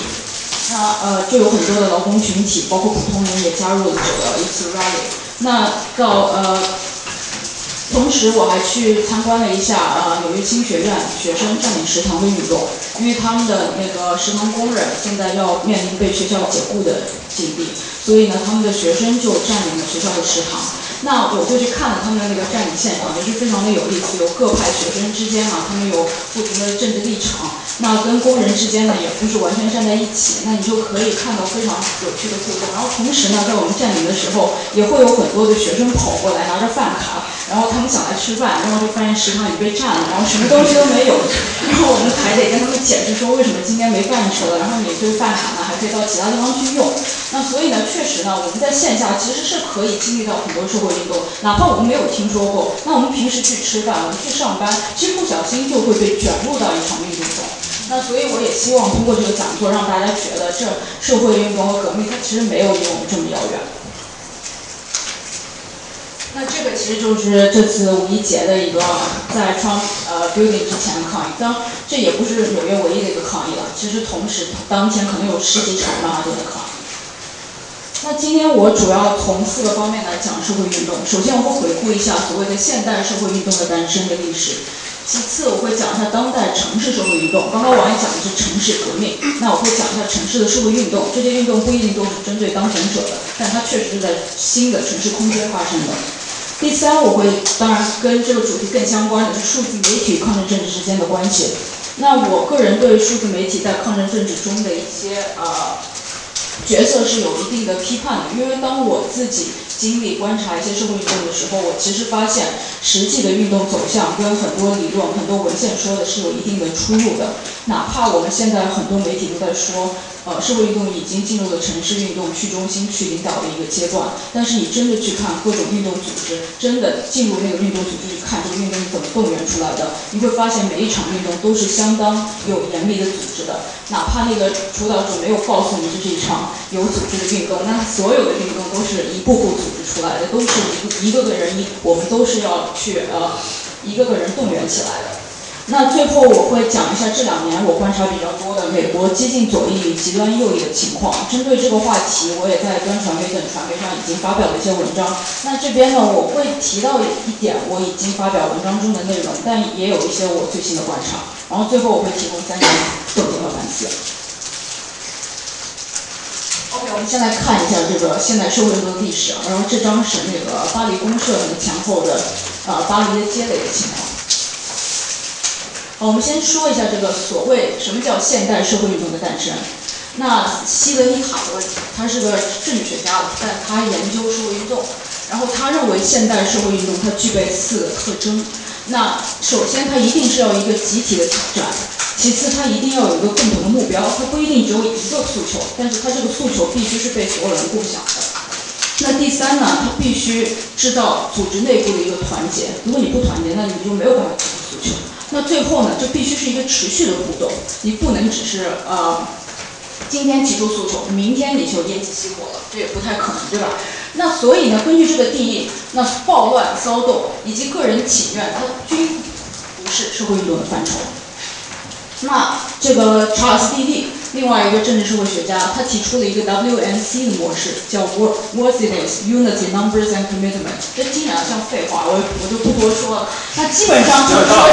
这个社社会运动就是它一定是对内也要团结，对外呈现也要有一个统一的这样一个形象。那你一定要动员尽可能多的人，对吧？就差差不多就这个意思。然后这个右边这个图片呢，是二零零一年阿根廷的首都的一个骚乱。那它这个骚乱也是持续了好多天，然后布到其他的城市。那显然当时还出现了，比如呃疯抢超市物资。那大家可能呃以前在国内像水污染什么的，经常有那个市民去超市疯抢。那这种东西呢，在社会运动的社社会学的社会运动研究里呢，它就不能被归类为我们今天所说的社会运动了。那首先要指出的是，无论何种意识形态的经典社会运动理论家，从比较左的，比如说马克思，到呃霍布斯邦，到我刚刚提到的希德里·塔罗跟查尔斯·蒂利，他们其实都认为，所谓的西方呃所谓的社会运动啊，它是一个西方现代性的一个产物。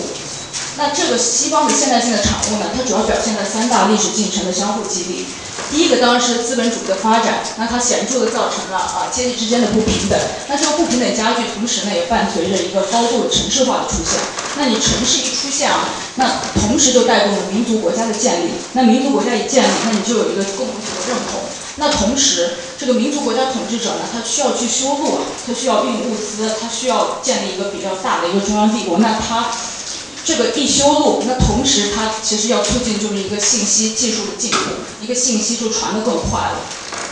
那这个读过那个呃安德森想象共同体的各位可能都知道，这个信息技术进步，同时也是民族主义兴起的一个非常重要的原因，因为大家都可以不同地区的人都可以阅读同一张报纸上的内容，所以你就有了一个对于一个国家的权力的归属感。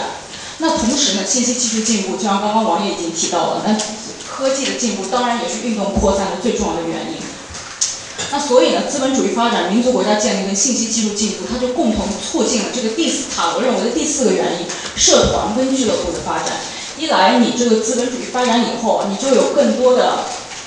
时间、更多的闲暇、更多的资源去建立一些线下的社团跟俱乐部。那所以呢，这种线下和俱社团和俱乐部呢，它就可以进一步发展成所谓的社会运动组织。那有了这个组织，也就有更多的社会运动。呃，这里一张图是一九八三年查尔斯蒂利的一篇论文里的一张非常经典的图，他是用这张图来论述新旧社会运动之间的一个差异。那最重要的一点就是说，社会运动为什么有这个现代和前现代之分，主要就是一个乡村本地精英主导的运动和一个城市全国自发的大规模运动之间的一个对比。所以你可以看到这幅图，左边这里有很多的呃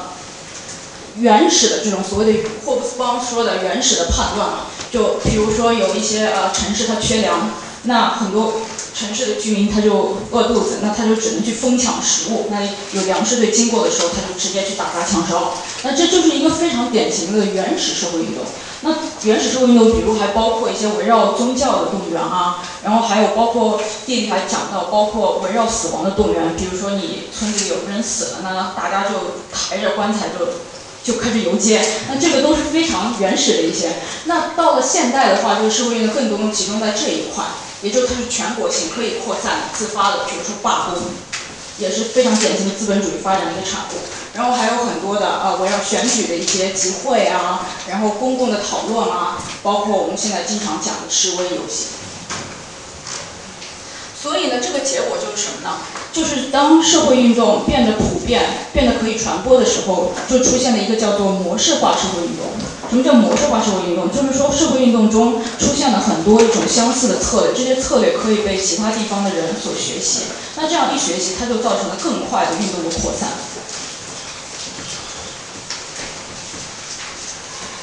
那呃，所谓的模式化社会运动，最经典的一个例子，我在今天想讲的是一个关于街垒的故事，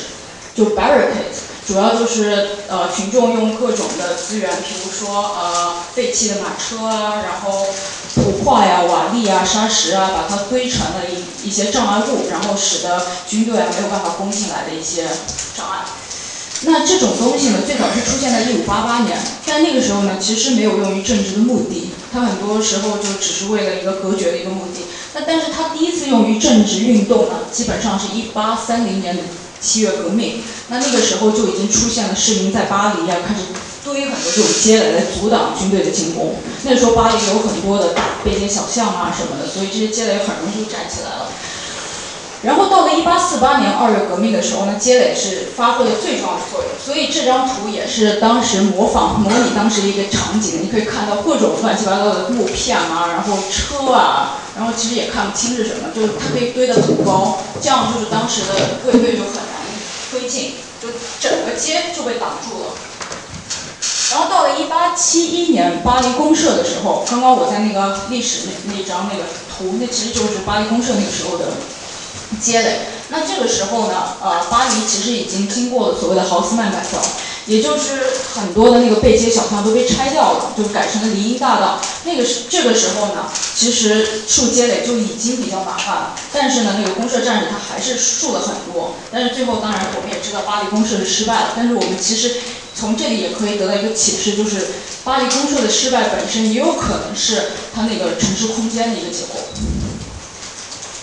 然后呢，到了二十世纪的时候，也会有一些街垒战出现在巴黎呃法国以外的，比如说呃一九一九年啊，他们卢森堡他们弄的那个斯巴达克同盟起义。那到了一九三六年西班牙内战的时候，我们同样有看到了很多街垒。这个是我找的西班牙内战时候的街垒，看着倒是很原始啊，其实是没有一八四八年这么劲爆开。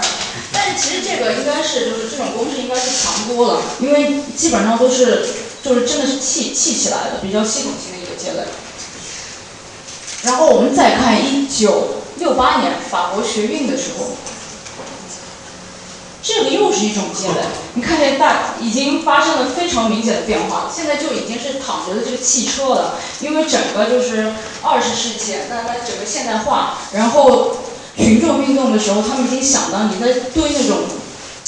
非常原始的石块，已经不能够达成你的这个抗争的目的了，所以你一定要弄更强力的东西，然后最后就变成了这些汽车，把警察拦在外面。然后比较搞笑的是，二零零三年的这个时候，这是那个 u r a m a d a n 那个乌克兰反政府的抗议，这是那个橙色革命之后的事情了，当然。然后这个就是 难以评价这个。接了基基本上就是很多轮胎啊、竹签做出来的，但是不管怎么样，就是大家都是有这个意识，就是说我要用各种材料去堆这个东西来来阻止我们敌人。的一个进攻，所以这个也体现了其实人们脑子里他们可能没有想的这么远，他们在堆这些的时候，他们可能没有想到一八七一年的巴黎公社，但是实际上这个都是有一个历史传承的，都是有这个经验在里面的。那当然，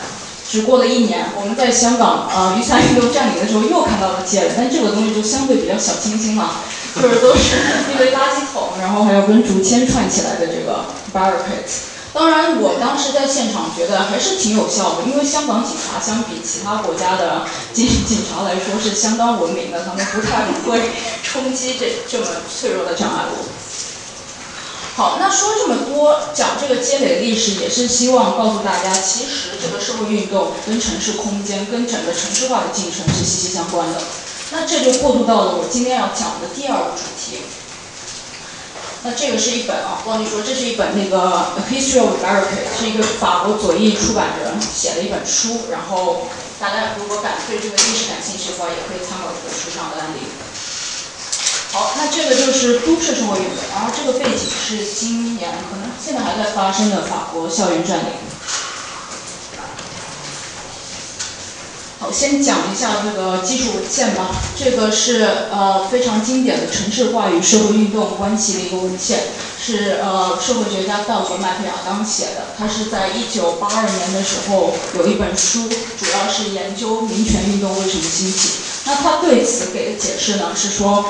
呃，首先在二十到十九世纪末的时候，美国南方很多州它的棉花种植经济就破产了。然后破产以后呢，主要这些种植园啊什么，它都运在乡村嘛。那很多黑人以前只是奴隶，他就没有谋生的手段，那他就必须从乡村转移到城市，到有的是去周边的城市，有的就直接到美美国的北部去了。那这个乡村经济的崩溃，当然就造成了大规模的移民。那大规模的移民，他就涌入了城市。那城市多了以后呢，很多新的移民进来以后，他就因为也无依无靠嘛，他就必须找组织。那就那个时候就很多城市的教会，他就吸收了很多的黑人。那当时呢，这些教会又慢慢的孵化出了更多的一些组织，比如我们后来知道的所谓的什么有色全国有色人种协进会 （NAACP） 那些组织，其实也是那个时候慢慢的就是发展起来的，都是跟很多的宗教势力啊、教堂啊什么从那里吸收新的黑人会员。那这一波组织力量的兴起呢，就是间接带动了后来民权运动的发生。那这个是一个非常经典的城市化跟社会运动之间的关系。然后这个这个逻辑链条呢，基本上就构成了麦克亚当的所谓的政治过程理论的第一环，这里所说的 broad social economic processes。然后最后呢，由于黑人自身的一些所谓的 cognitive liberation，他们心里自己的一个求改变的心态，最终促成了所谓的民权运动的产生。那我们讲到现在的呃都市社会运动的话，又有一些新的变化。那主要表现在所谓的全球城市的兴起。那全球城市这个概念是社会学家萨斯蒂奥萨森说的。那他主要想说的一个是随着所谓整个世界的金融化，那就是全球它就涌现出了一些特殊的大特大城市。那这些像曼哈顿啊，呃纽纽约啊，呃东京啊，然后。北京、香港这些城市，它就聚集了非常多的金融资本。那在这个金融资本的聚集呢，它就必定吸引了很多低端的劳动力。那因为低端劳动力它必须支撑整个城市的运作，那这样低端劳动力就意味着它有很多的移民涌入、外来人口的涌入。那这个呢，它就构成了一个新的一个呃抗争景观，叫全球城市。那这个全球城市，它其实是非常有利于社会运动的聚集的。那我这里就罗列了一系列为什么全球城市它可以促进社会运动发生的一些原因。首先，很多全球城市，像我们看的纽约，它有非常多的公共绿地。它不仅是这大一大片的那个中央公园，那当然我之前提到的联合广场跟华盛顿广场公园，都是历史上抗争抗议发生的一个地方地标性的东西。所以它就构成了很多的历史地标，所以大家想到这些地方，那就想到了社会运动。那大家想去组织新的社会运动的时候，大家也倾向于在那个地方组织。然后其次，当然城市密集的路网，就刚刚王野的这个研究也揭示了，这个地铁啊之类的，其实就是能够让抗议者更加方便的来往。其实一个城市的地铁系统发达，一个非常重要的原因，就非非常重要的那个促进抗争的因素。因为如果你只有公交系统的话，经常会造成堵塞。而如果是地铁系统的话，就我当时在雨伞的时候的观察，其实是地铁系统当时是非常井然有序的，因为比如说金州那一站，它有非常多的出口，所以你说真的有没有影响到金融精英呢？其实未必，因为它会辟出一到两个出口，专门供抗议者出入的，它也只有那一个两个出口可以进入到整个抗议的现场，其他的出口它就可能进了别的那种金融写字楼了。那 那所以这个其实就是这些路网的存在，它就是极大的促进了抗议人口的流动，你可以很方便的来，也可以很方便的回家。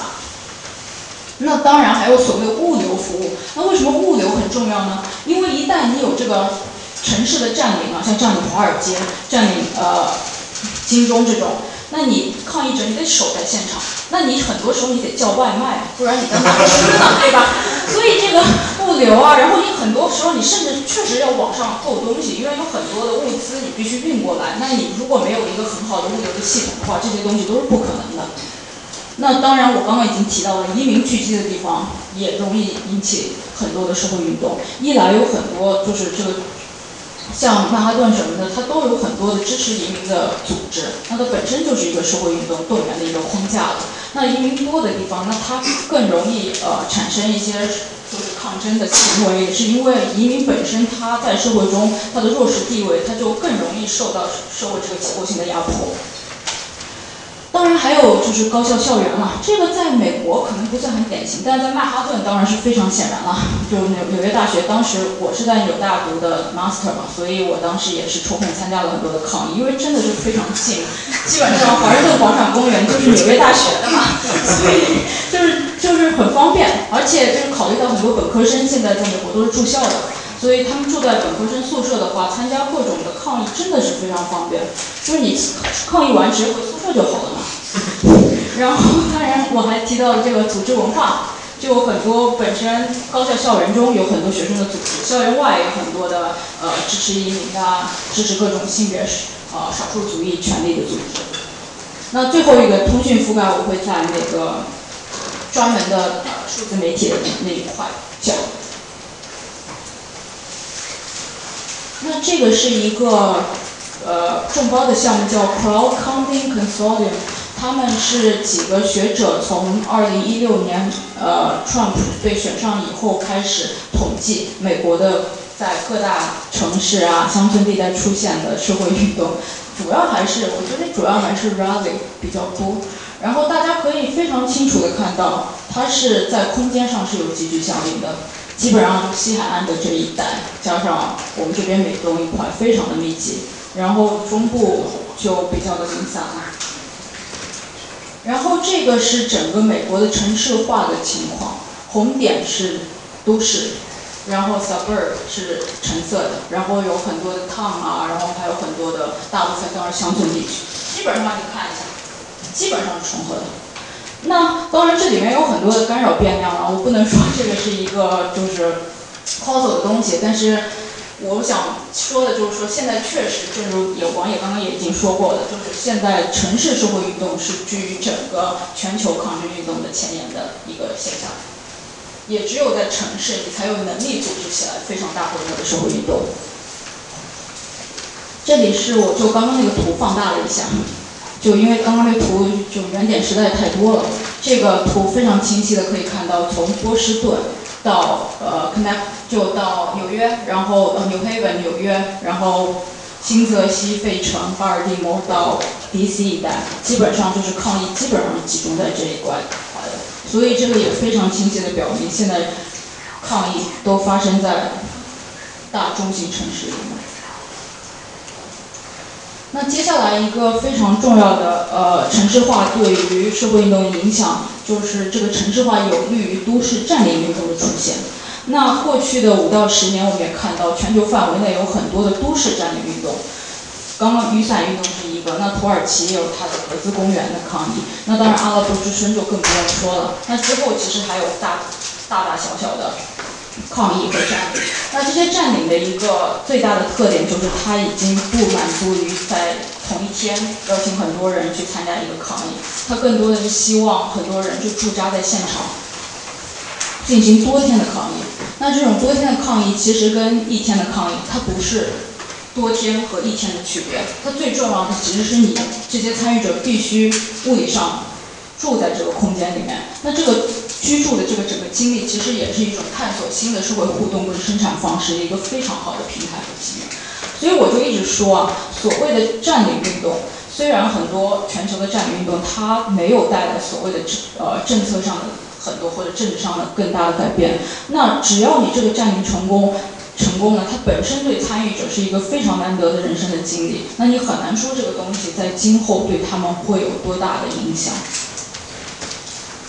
那我们也可以看到很多的例子，这个还是挺有意思。这个大家可以看到，这个右边这个人举的这个标语，其实是那个披萨盒子。他们就是占领的人，可能就是叫了一个披萨的外卖，然后直接就把那个包装盒改成了标语。这个就是一个非常好的，就是社运中的创新的例子。你怎么创造性的运用你手边的材料，为自己的抗争服务？这个当然就非常常见，这个应该是土耳其一三年格兹公园占领的时候一个叫人民图书馆的东西。那其实占领华尔街也有了，几乎所有的占领运动，你都可以在现场看到图书馆。然后前两天我在新学院参观的时候，我也看到他们的，虽然其实那个学生整个空占领的空间非常的小，其实可能就这个场地的一半的。大概这这么大小的空间被占领，但他们也有个图书馆，大概里面放了几十本书。这其实是已经是一个呃，就是运动者互相学习的一个结果了。那在这种图书馆，其实是一个非常公共性质的一个生活实践方式，因为你这个书借阅都是免费的，就你不需要花任何钱，就可以获得知识。这个其实是与很多占领的，就是你共享所有资源这个理念相一致的。这个是当时雨伞运动，应该是金钟占领区的一个手机充电站，因为这个手机充电这个事情也是一个非常大的问题。一旦占领下来以后，大家基本上可能手机半天就没电了，那你怎么联系别人是一个问题。那所以现在很多的占领现场它都有这种免费的充电站。那如果是一天的游行的话，大家肯定都不会想到这些问题。这个是一个垃圾回收，就很多就是大家叫的快递啊，这种物资、水啊什么的包装盒就打包，所以很多后来的外媒都说，就是香港雨伞运动是世界上最环保的社会运动。这个都是就是你慢慢的通过这个都市占领才会学到的一些方法。然后这个是呃，这是巴黎，就是一六年的时候有一个黑夜站立的学生占领，那基本上就是下了班以后，学生跟白领就到广场上去辩论各种社会议题。那这个他们是学会在广场上呃分享食物，自己做一些东西。好，再讲一个都市占领的一个意义吧。这个是我个人在证件上发表过的一个。文章主要是介绍了这个社会学家 Adam Ranch，他现在在哥伦比亚大学社会学系，然后他就在占领华尔街前后的时候，去试图采访纽约这个社会运动组织的领导，然后呢，他大概访谈了近三百个社会运动组织，然后他有一个整个 list，然后他就看这些组织啊怎么被传媒引用，然后如果呢两个组织，比如说出现在同一篇新闻报道里面。他就认为这两个组织可能在某种程度上有过一定的运动上面的合作，那他就搜了这么多年，从二零零四年到二零一五年所有的关于这些组织的传媒报道，那他就发现啊，这个图非常明显，这是占领的时间红线，然后占领之后啊，这些组织之间的合作明显的上升了，这是一个非常明显的变化。然后当然占领之后，其实还有很多像 Fight for Fifteen 啊什么之类的运动。那总的来说，就是说华尔街其实是有很强的组织遗产，它这个遗产一直持续到了二零一五年都没有断。然后我我觉得肯定到现在你再去做的话，它还是会有很大的影响的。那所以这个我想说的是什么呢？就是说占领华尔街通常来说被人们认为是一场去中心的，而且它没有造成任何的。呃，实质上的政治改变，但真的是这样吗？你真的去看所有的运动组织是否做的事情，你会发现其实并不是这样的。所有的占领运动都造成了非常深远的影响。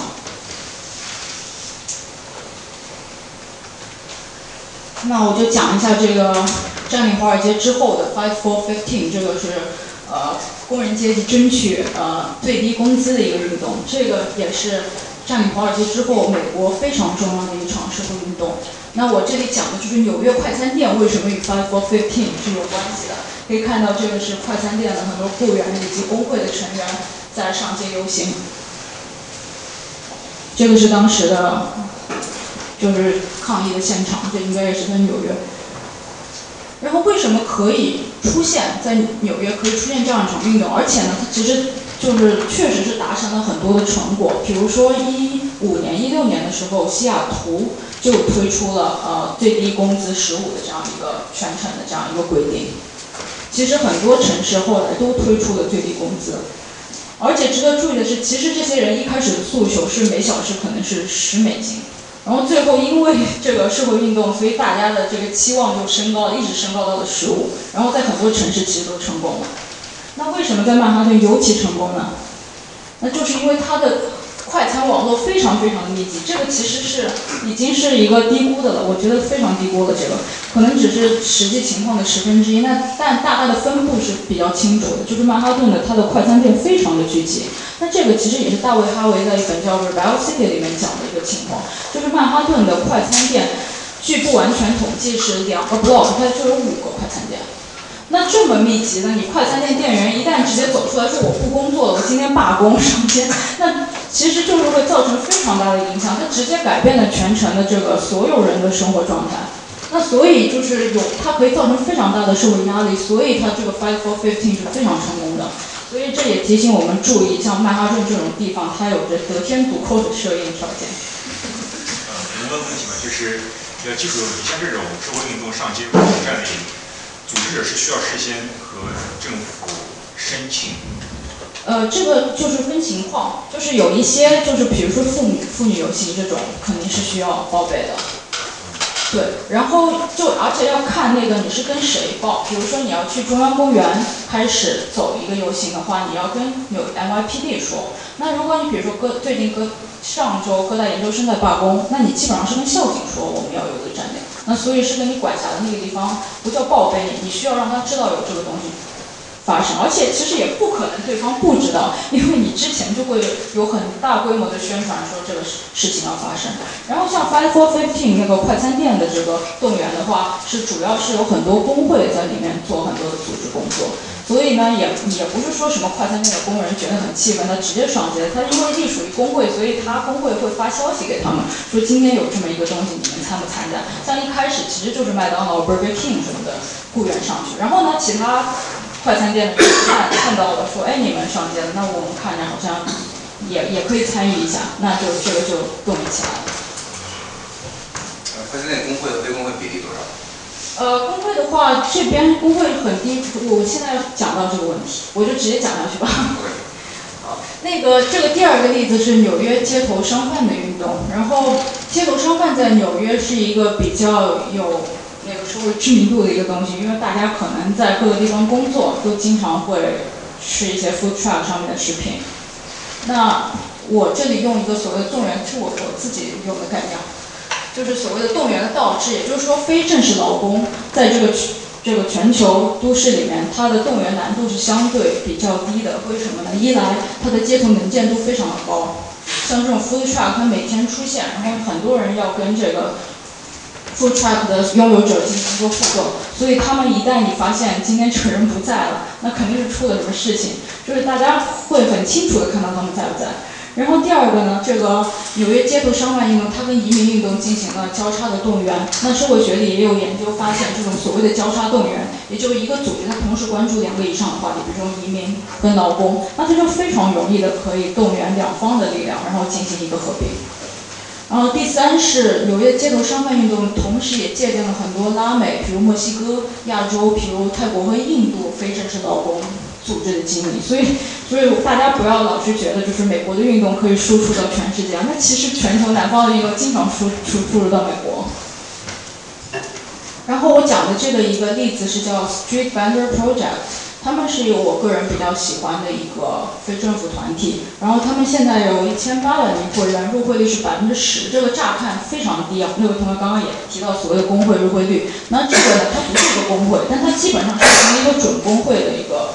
功能，它也可以进行一些集体协商，包括它可以给旗下的会员做很多的呃法律的普及工作，然后它也可以代表工会的成员跟很多警察部门进行交涉，因为很多街头商贩其实。他的最大的敌人不是所谓的政，其实就是纽约市的警察。那普通商贩也经常加入这个 project 进行参与集会之类的，然后他也就是经常动员普通人周六啊什么的给他们当志愿者。然后我每次去很多跟劳工有关的集会，几乎每次都能看到他们。我看不到别的组织，但这是唯一一个我每次都能看到的组织。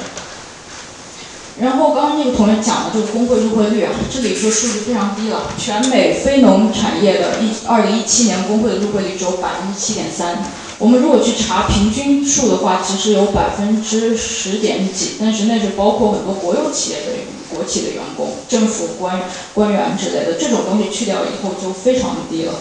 所以的话，相比之下，其实这个街头商贩运动做的还是比较成功的。而且他说的这个入会率，只是说他是会员，但其实他是可以动员非会员的，很多非会员也会去参加他们的活动。然后这个就是一个非常具体的工会入会率表，你可以看到纽约是非常高的，那也是因为它全球都市的一个属性，大概平均有百分之二十五，当然这个是所有的，这是包括了很多的，呃，农业和其他的呃政府所有产业的。那美国全国其实就只有百分之十多一点，而且还在慢慢的往下降，其实是不容乐观的。这个是 Street Vendor Project 做的一些宣传，你可以看到做的很明亮，而且有多国语言，因为很多你可以看到，其实很多餐桌里面都有华裔啊，还有很多中东跟拉美的移民。所以华裔的这个汇率和这个参加运动这个比例是？我其实也对这个问题很感兴趣，我没有具体数据，但是我在现场就是观察过一些，其实华裔在这种组织里还是非常有代表性的。首先，这个 Street Vendor Project 里面有一个成员，他就是中国人。然后其次呢，他招的很多志愿者，我大概今年三八。节的时候，在那个华盛顿广场公园遇到了他们，然后他们有四个人出来做宣传，然后三个都是中国人，所以我我觉得还是我不知道是不是具有代表性，可能就是正好纽约大学周围可能这个就是中餐的餐车比较多，所以他们去的人也比较多，但是就是确实就是在华裔在这里面确实在政治上还是比较积极的。这个一张是他们做了很多的，就是怎么跟警察打交道的一些宣传，做我个人做觉得做的还是挺好。他们是找外面的艺术家帮他们专门定做的东西，因为他们这个也是有资金的，他们这个是属于一个叫 Urban Justice Center 的一个项目，是从二零零一年开始运营到现在，所以他们有比较多的资金做这些支持。这是他们在时代广场参加的一次抗议活动。好，然后这个第三个纽约的例子，我讲一讲纽约的艺术行动主义啊。现在比较火的一个词叫 activism，就通过艺术的一些活动来进行呃来参与政治、参与政治抗争。那第一个例子就是地铁罢工传单，这个图有点丑，因为我是直接从一啊一本书里面这截下来的。那我觉得比较有意思，就是你看这边，它其实是把通常的地铁通告单改成了一个罢工传单。General strike，然后 Occupy Wall Street，字有点小，但它是一个非常创新的运用，那就不知道谁做的这个。然后第二个图，这个是 Black Lives Matter 的运动家在中央车站进行的一个所谓叫 Die In，Die In 就是说叫装死抗议，就是你躺在地上，就是可以造成一个比较大的视觉冲击力。这个也是现在的一个比较普遍的呃社会运动的抗争的方式。然后这个也比较好玩，这个是大家知道这这是 Trump Tower 里面，我是没有进去过，我没有办法验证，但我觉得应该就是 Trump Tower 里面。然后这个是 Pussy Riot，然后 Pussy Riot 大家知道吧？然后他们就有一天忘记，可能是一年多以前，有一天就直接冲到创大厦里面拉了这个横幅，然后整个大厦大概关了两个多小时。就我我是挺震惊的，不知道为什么他们可以做出来，就警卫好像也不是很严的样子。那这个是就是 Central，就是这个其实一个导演，这件事情本身跟川普没有关系，其实，他只是运用这样一个地标，就是这个是一个那个导演，就是他在俄罗斯被被判判很多年而已。对，但是就是这个，其实这些例子就是为了告诉大家，其实，在纽约这个地方，不仅仅是公共绿地啊，你在各种楼宇啊，各种呃不同的那个景观里面，都可以发现政治抗争的影子。就如果你们呃平时刷推特什么，有时候你就可能看到很多人发了一个图片，说这边又有什么奇怪的艺术抗议了。那最后一个古根海姆的行为艺术，我单独拎出来讲一下，因为我比较喜欢这个例子。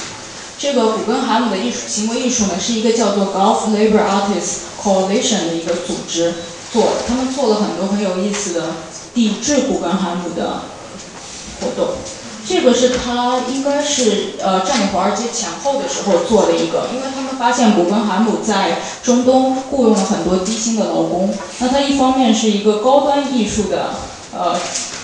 展览之处，那另一方面，他又压榨很多外国的劳工，那这些组织他就希望有一个比较创新的抗议形式。这个有人听说过这个事儿吗？这个是那个应该是一还是一二年的时候，他们这个组织就做了很多假币，然后直接在古根海姆这个上面往下撒，这全都是钱。就这个是一个非常有名的行为艺术。就抗议这个计划，然后当时也是展馆被迫关闭。这个是那个他们的一个一个人就做了一个百分之一投影，就是肯定也是占领华尔街的一个启发，所以就是说这也是占领华尔街的一个长期的影响。它可能没有带来政策改变，它制造的这个 ninety nine percent 的这样一个话语，那所有人都会去用。这是另外一个投影，就是我刚刚说的 art, ultra low wages。这个也没办法，你只能口袋里面，他们展馆那边没有办法。这个是一二零一五年五一节的时候，他们在那个展馆里面做的一个占领运动，也是抗议他们的那个对劳工的待遇。所以单单一个这个古根海姆，他就可以做出这么多的行为艺术，就。可以想见，所以纽约有多少的地方，其实都是可以做出很创新的艺术行动主义的。那这里我也推荐一本书，然后这个例子我也是从这本书里看到的，去年读的，然后是一个艺术家跟行动者写的，专门总结呃二零一一年占领华尔街之后，纽约这个地方非常创新的艺术行动主义的例子。好，然后再过渡到我们可以讲一讲跟今天主题更相关的所谓的数字媒体时代的社会运动。那我个人对数字媒体还是有一定的呃批判的态度的，因为当我自己处在运动组织里面看的话，我发现其实社交媒体对于抗议整个组织的方式，它确实造成了一定的影响，它它不是根本性的。那现在更多出现的情况呢，是所谓的去中心、去组织、自发的社会运动，它成为了一个传媒的卖点。比如像像 Women's March 这种运动，那你看到的很多传媒，他都喜欢说有一个母亲，她觉得需要参加，需要组织这样一场运动，于是呢，就有很多人自发的加入这个运动。那其实不是这样的，它这个 Women's March 它有一个全国的协调委员会，然后各个地方是非常有组织，各个地方有各个分部的人来协调这个东西，然后各个分部的人需要去往下再去呃联系各大各大小的组织，所以呢，你会看到。这么多人上街，很多人其实都是隶属于某些组织的。然后这个个体化的参与模式的话，欧洲的数据大概是欧洲社运现在大约一半的参与者他是不属于任何组织的，所以说你也可以理解为，其实还有一半的。参与者其实是隶属于什么组织？那按照刚刚网友说的这个社会网络的观点，那很有可能就是那一半隶属于组织的成员动员了，那另一半不属于组织的成员。那不同类型呢存在一定的差异。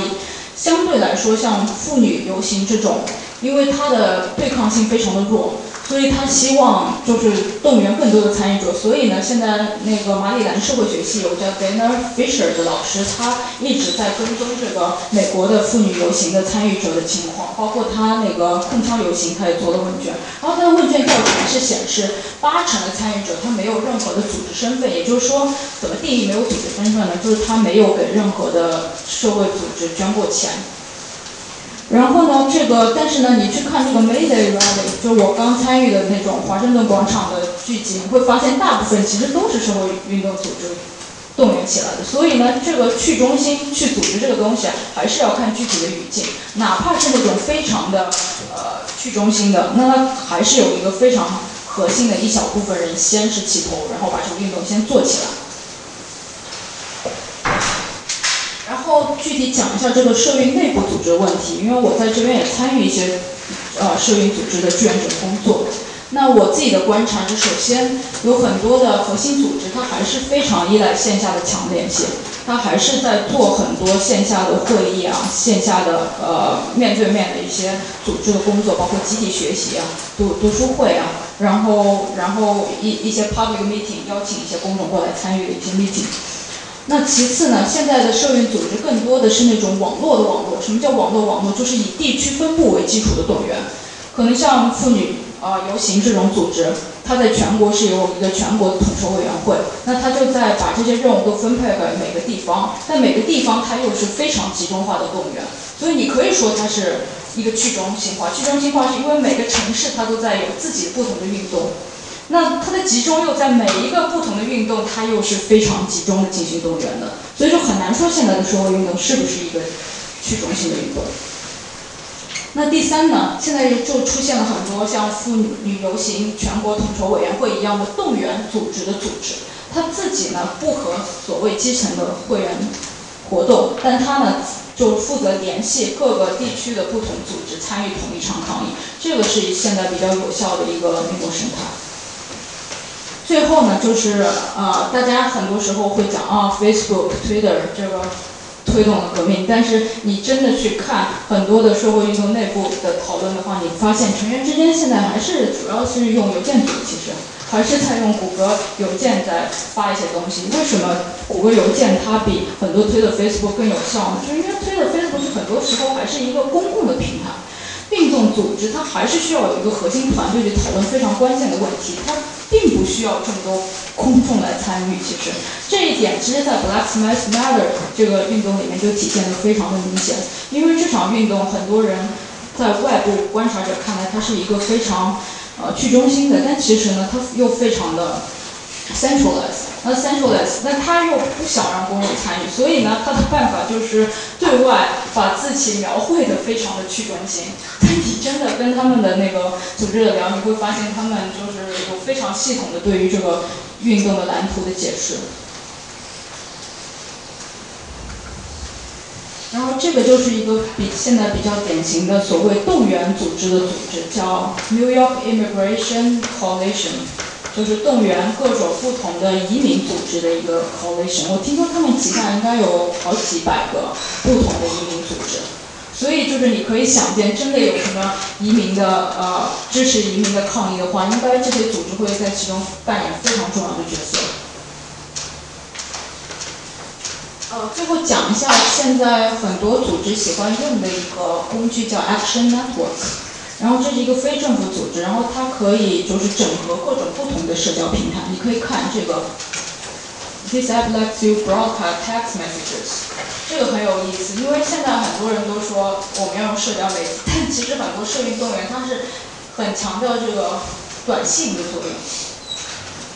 我这次到华盛顿广场参与的时候，还有好几个就是劳工的。呃，组织者跟我说要不要让我加一个群，然后他们可以跟我群发短信，还提醒我说我不会给你发垃圾信息的，你就尽管加入好了。那所以我觉得比较有意思的是，就是现在的社运组织还是会依赖非常多元化的一个沟通和动员的渠道。那为什么他们有这么多多元渠道？也是。因为有有了 Action Network 这种工具，它可以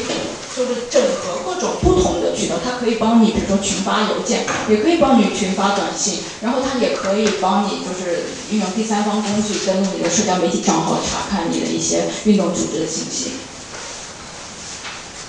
然后你看当时妇女游行，他们就用 Action Network 这个东西，然后做了一个全世界妇女游行发生地点的这样一个 visualization。然后你如果是外来的参与者，你就可以直接在这边输入你的那个邮编，然后就会查看你本地是不是有运动发生，然后是什么时候。这就是一个比较有效的跨地区社运动员的一个案例。然后接下来讲一下为什么我我对就是社交媒体在呃政治参与中这个作用就表现的比较悲观，主要是因为我觉得社运参与现在还是尊重所谓的寡头铁律。寡头铁律其实也就是一个罗伯特·米歇尔斯的一个非常古典社会学家说的，他说的不一定对，但是呢经验上我们确实发现很多去中心的社会运动一开始是去中心的，但它慢慢的。不由自主地走向了呃它的整个权力的集中，然后这个是所谓在线社区的寡头铁律，这个 Shaw 跟 Hill 他在二零他们两个在二零一四年发表过一篇文章，然后他们就研究了 Wiki 社区，不是维基百科，是一个类似于维基百科的一个社区里面不同成员间的参与。他们就发现啊，时间越久，然后他们这个参与之间就越不平等，然后那些版主啊什么之类，就越喜欢去干涉别人的答案。也就是说，他们一旦握有这个权利以后，他们就会倾向于抓住自己的权利，并且去干涉别人自由编辑的权利。所以说，在线社区它是有一个寡头化的趋势的。那不仅如此，线下所谓的去中心运动，它同样存在可能是更严重的寡头铁律。那第一个例子我要讲的是西班牙的 Ignados 愤怒者运动。那这这个论文他就发现啊，所谓的这个 ignado 在传媒语境下面被描绘成一个去组织的网络，但是呢，这个网络其实在演进中，它依然有着所谓的中心节点，到最后呢，还是有一小部分人其实触动了整个网络的传播。如果没有那些人，只有旁观者的话，其实这个运动根本就不起来。那这个第二个例子呢，是刚刚王爷也提到的智力学生运动。那这个运动也挺有意思。一二零一一年的时候，因为呢这个政策是一个全国性的政策，那他首都圣地亚哥的一些精英学校呢，他就想去主导整个运动的走向。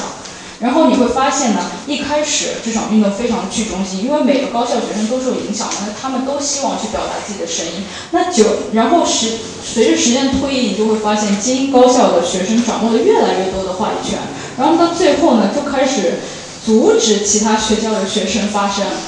然后整个议程最后就被圣地亚哥那几所学校的学生决定了。这个是你去看很多社会运动文献你不会知道的东西，你只有真正的跟很多运动的人聊天，你才会知道这个运动真正发生了什么。然后第三个是占领华尔街的一个例子，就叫一个叫谁管账号的一个账争议。那这个是这个学者就二零一六年的一篇比较有意思的文章。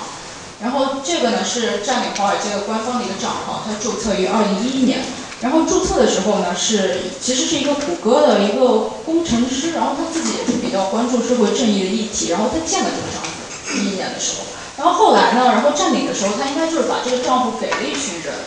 然后给了一群人以后，到一四年这个占领不是结束了吗？结束了以后，然后这个占领因为有很多的关注者，然后这个账号就变得很有名，然后呢，那个谷歌工程师就想把这个账号夺回来。然后开始用这个账号发一些莫名其妙的内容，然后把这些这个这些个人的信息都改掉了当时，然后就引发了非常大的争议。所以其实我想说的这个为什么要提到这个例子，就是说虽然说我们很多的呃数字媒体的社会运动啊，它都是很去中心的，但是你回到根本，你还是要有一个中心的社交媒体平台去播送你的信息啊。那这这个账号是谁来管呢？这始终是一个没有办法解决的问题。当时占领华尔街呢，它有很多个账号，比如说 Occupy Wall Street New York City。然后在 Occupy Wall Street New York City 的这个账号里面呢，它一开始是有大概十到二十个人来负责这个东西。那你十到二十来负责这个东西，有一个问题就是，那你谁来检验谁的东西应该能发出来呢？所以他们就有了这么一个机制，就是你先写好你要发的 tweet。然后就放在一个谷歌文档里面，然后所有的人要检查这个东西能不能发出来。然后这个机制造成的一个后果，最最终还是只有两到三个人在主要负责这件事情。然后最后就是你可以看到一个去中心的一个组织模式，到最后又变成了一到两个人集权的一个模式。所以这个是一个非常不可避免的问题。我们在现在看社交媒体在社会运动这个作用的时候，我们也一定要关注到这种非常细节，但其实是决定了运动走向的问题的一些东西。然后接下来讲的一个我认为一个比较严重问题，当然就是数字鸿沟了。这个美国是一个特别明显的例子，因为美国的整个宽带宽带的覆盖度非常的不平等。你可以看到这边有很多地区是零到百分之三十二，这非常夸张。在大面积的地区根本没有网，就是你想连网都没有办法。那这其实是一个比较典型的，不知道大家多少人用像 T-Mobile 啊、像 Spring 的这种网络，那这种很多在郊外，它就真的没有信号啊。所以，所以就这一点来说，就是我们都说社交媒体促进革命，那在这些没有网络的地区怎么办呢？对吧？大家连沟通的办法都没有。有人要发言？就是它人口密度也比较稀疏的那些区域，并不是说它那个就是用网的人少，而是人本来就是。对，是是是覆盖比较少的问题。这对这个是覆盖，现在问题就在于，就是现在是整个它基础设施是非常的不平等，有一些它确实是没有条件架设这些东西。这个我认为是就是是一个制约很多地方有设运的一个呃因素，因为就是美国的很多。美国这个宽带的覆盖实际上跟它整体的基础设施的私有化是很有关系的。对。因为这个宽带实际上是主要被三个大的公司去控制，然后他们有反垄断的协议，说每个不能超过百分之三十的覆盖率。但是在每个地方，如果你这个地方想要自己建宽带的话，实际上会得到会受到非常大的压力，因为这些公司都非常有钱，基本上你自己想要做社区宽带很难做起来。嗯，谢谢补充。好，那就是这个是一个比较明显的一个不平等的趋势。那其次就是还有一个是 WiFi 覆盖的不平等，这个是 Link NYC 的一个 map。然后我们在中城的大家可能见的比较多，就有时候就是走几步，你会看到路上有一个写着一个 NYC 的一个柱子一样的东西，然后你在那边可以手机充电，然后可以打电话，可以干嘛？但其实那边是一个免费的 WiFi hotspot，然后那个 hotspot 特别好，然后呃，就是纽约市官方它宣称这是唯一一个公共 WiFi，它是加密的，这个是很重要的，因为我们现在在很多餐馆，在很多图书馆。哦，在很多餐馆、图书馆，我们连的 WiFi 很多是不加密的，然后就所以他用这个其实花了很多成本要建这个，当然这个是一个二零二零年的一个效果图。现 在现在基本上只有就是这个两边中城这一两两边有，然后很多地方都是没有，但是即即使效果图我们也看到，就是这个覆盖是非常不平等的。对，对。哦，我是有个，因为刚讲那个 WiFi，还有那个呃宽带覆盖，它是跟人口人口相相关。如果这边人口多的话，可能会覆盖。那我认为，但是这个其实不会成为一个影响收音问题，因为你收音的主题如果是 focus 在 the majority people 上面的话，那么这个其实 majority 是被 cover 在这里面，对吧？就是在室外内，它不能可以达到这种 majority。对对，如果完全按照数人头的逻辑来说，这个当然是可以。但是就是我们在讲这个 urban justice 的时候，很多时候它没有宽带的那个地方，它不一定真的是没有人住，它可能真的就是低收入群体住的地方，然后它不架设在那边。它这个它确实 overall 你可以看它是显著的，人越多地方当然是整个基础设施更好，但是你也要看到有的地方却不不完全是这种情况。我就想补充一下，就这个也是 corporate 的控制。跟那个宽带是一样的，这是 Google build，所以在纽纽约同样有那个就是自发的那种叫呃，我记得是应该是叫 NYC Match，NYC Match，是一个自发的这种 WiFi 呃，在哪里可以看到这个？嗯，呃，在哪里可以搜到这个 WiFi 热点？叫 NYC Match，M E S H，它是一个相当于是自发的社区性的 WiFi 站。OK。像这种都是相当于是。另外，呃，另外相当于它就代表着 Google 能够控制，就像 Cable 团队 Comcast 或者是。好，谢谢。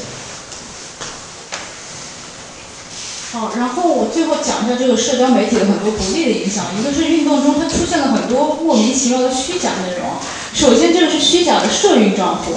这个叫 Boston Antifa，大家知道 Antifa 是什么吗？就反法西斯主义，就是现在有很多右翼去校园演讲。这二零一七年二月的时候，那个 Milo 他去一个右翼分子，他去伯克利演讲，然后就很多中国的微信号就在传说有黑衣人打砸抢烧。那其实那群黑衣人就是伯克利安 Antifa 的人，然后他们会黑衣蒙面，然后所以就看上去就是像是暴动分子。然后呢，这个安妮法运动呢，在美国就是发展的比较多。之后我会在那个左翼右翼运动时候还提到。那 anyway，就是我这边想要说的是，它这个安妮法运动一旦出来以后，就有很多仿冒的账号出现，有很多这个账号其实是右翼建来讽刺和来左翼的。就你看它这个地理位置是在 Rush，布拉迪沃斯托克，他可能这个人就不不知道什么，他可能应该是买了，因为现在有很多 Russian bots。就 Russian bot farm，所以呢，他很可能是在那些那个 bots 的网站上买了这个，就是俄罗斯人提供的一些账户，然后他用那些账户来退的，可能他的那个 geotab 自动就变成了俄罗斯了。那这显然是一个假的，那个是 Antifa 的账户。所以，但这种东西你短期内其实就很难去。就是跟推特举报说这个东西是假的，这个需要很长的时间去 verify，那这个对运动其实是个很大的伤害。如果不明真相群众看到了，可能就 follow，然后看到怎么这个运动就推一些这种东西。那这个你可以看到他们那个很多无政府主义者他爆出的右翼的聊天记录，就是 Antifa account so effective，就是其实有人真的在建这些东西。还有一这件事情比较搞笑了，就大概一个多月前，就是 CNN 什么爆出来，是这个人他其实是一个澳大利亚的，对他是一个澳大利亚的一个工会的一个人，然后呢，他居然建了一个 Black Lives Matter 最著名的 Facebook 页面，最著名，还不是之一，然后这个页面获得了很多关注，而且点赞，然后甚至是捐款，他为什么要建这个页面呢？他就。希望能够通过这个运动为自己的工会筹钱。对，所以就是一个多月前爆出来，这个对于运动是一个巨大的伤害。其实，因为这样大家就会觉得，这现在我就不想捐钱，因为我怎么知道你背后是不是一个真正的 activist 在运营这个呢？所以这个是现在社交媒体对于社运伤害比较严重的一个地方。这个其实很久了，就是才爆出来，但它这个运营真的是非常久了。到现在，可能是 Black Lives Matter 里面的人都不知道这个背后其实不是美国人在做。这个是社交媒体新闻，最近 Antifa 被黑的太惨了，我觉得。这个，这左边这个图是 PS 上去的，它背后其实这个是欧洲的一个抗议，然后就被人就是保守派说成是 Antifa 在殴打警方，但其实不是的。它这原图是这样的，它背后没有他的志，这不是 Antifa 的意思。但这个就很好 PS。然后一个大家有可能知道的是这个新闻，就是那个控枪游行，去就是上个月控枪游行的时候，这是 Emma Gonzalez，就是那个帕克兰高中的一个学生，然后他也是一个学生的运动家，然后他在一个宣传视频里面、海报里面就有这个撕毁这个枪枪把纸片的这么一个。图片，然后就有保守派的人，可能应该是极右的人，就把它 PS 成了美国宪法。然后这张图其实短时间的传了非常多，我看到所有右翼的人都在传，然后最后连福克斯都看不下去了，就发了一个辟谣的帖子。其实不是的，但是你你辟谣的太晚了，你去查还是能搜到这个，网上到处都是。这个，所以我有时候也在想啊，现在这种像区块链，大家说无法删除，那你遇到这种情况怎么办呢？这种东西难道不应该被删除吗？对吧？这其实是一个很多时候我们遇到的一个问题。好，然后接下来就是讲一下我呃对于美国这边呃激进左翼跟。呃，极端右翼的观察，然后先大概讲一下激进左翼的一个情况。然后，二零一六一六年川普选上以后，你可以看到美国这边的整个社运，包括整个年轻人的意识形态发生了非常大的转变。主要表现在很多年轻人都开始加入社会主义组织。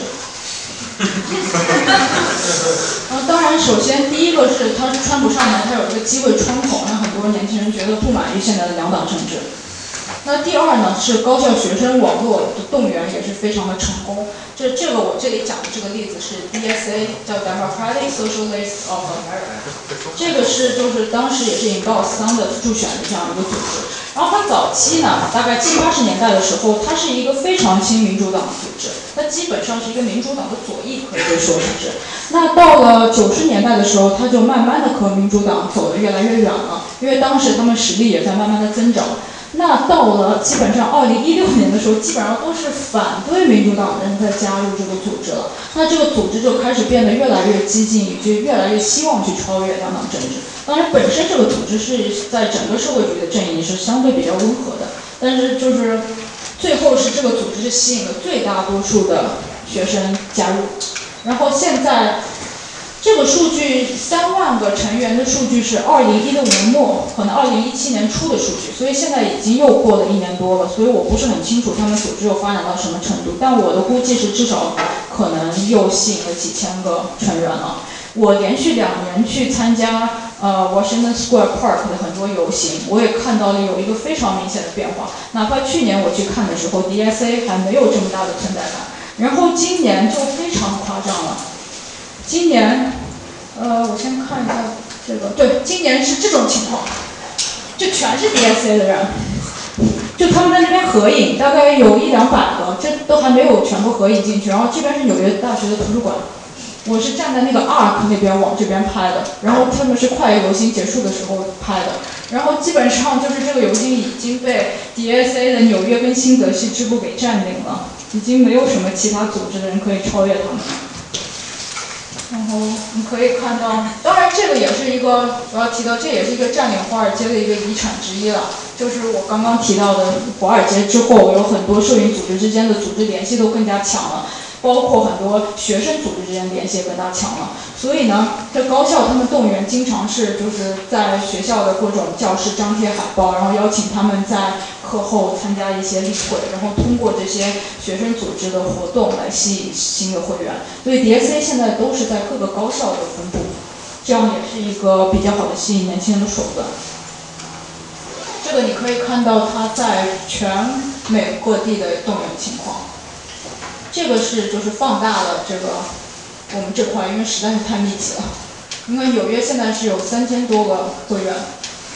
然后 Seattle 这种也也有达到六百个，所以就会以城市为中心，有非常多的集聚效应。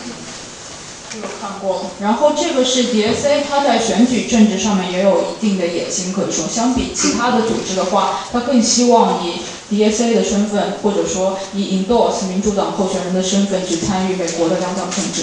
那这里就是他 summarize 了很多 DSA 成员在各个地方选举中的胜利，当然都只是地方了，但是这个还是一个不容小觑的一个政治事件。现在，而且他们今年在芝加哥等地还有很多新的地方选举要进行。我看到他们很多人也会在社交媒体上已经破出了自己的竞选的宣言。好，最后这个简略的讲一下，因为我在端传媒单独写过一篇这个黑矿跟反法西斯主义的历史，因为这一篇不这个问题不完全跟美国有关，这个黑矿跟反反法西斯主义基本上都是欧洲出现的。那因为我也不住在欧洲，有很多这个历史我也不算特别清楚，但是大概说一下，这个黑块所谓的黑块 （black bloc） 就是你黑衣蒙面，然后拿这种棍子啊之类的。然后进去游行，然后这个的一个优点，当然就是你比较的匿名，所以普通人可能他不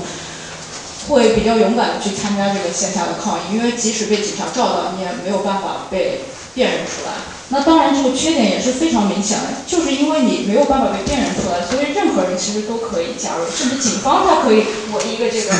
便衣，他可以这样围一块黑布直接加入进来嘛。所以这些组织到现在其实大家并不清楚他们的规模有多大。我们所能知道的，现在网上有很多很多这样的组织冒出来，然后线下呢，你去看运动，就到处都可以看到他们 anti-fascist 的这个旗，但是他们在网上就是。会非常的小心，他从来不会告诉你我们这边有一个组织，然后我们组织有多少人，这些数据你都是查不到的。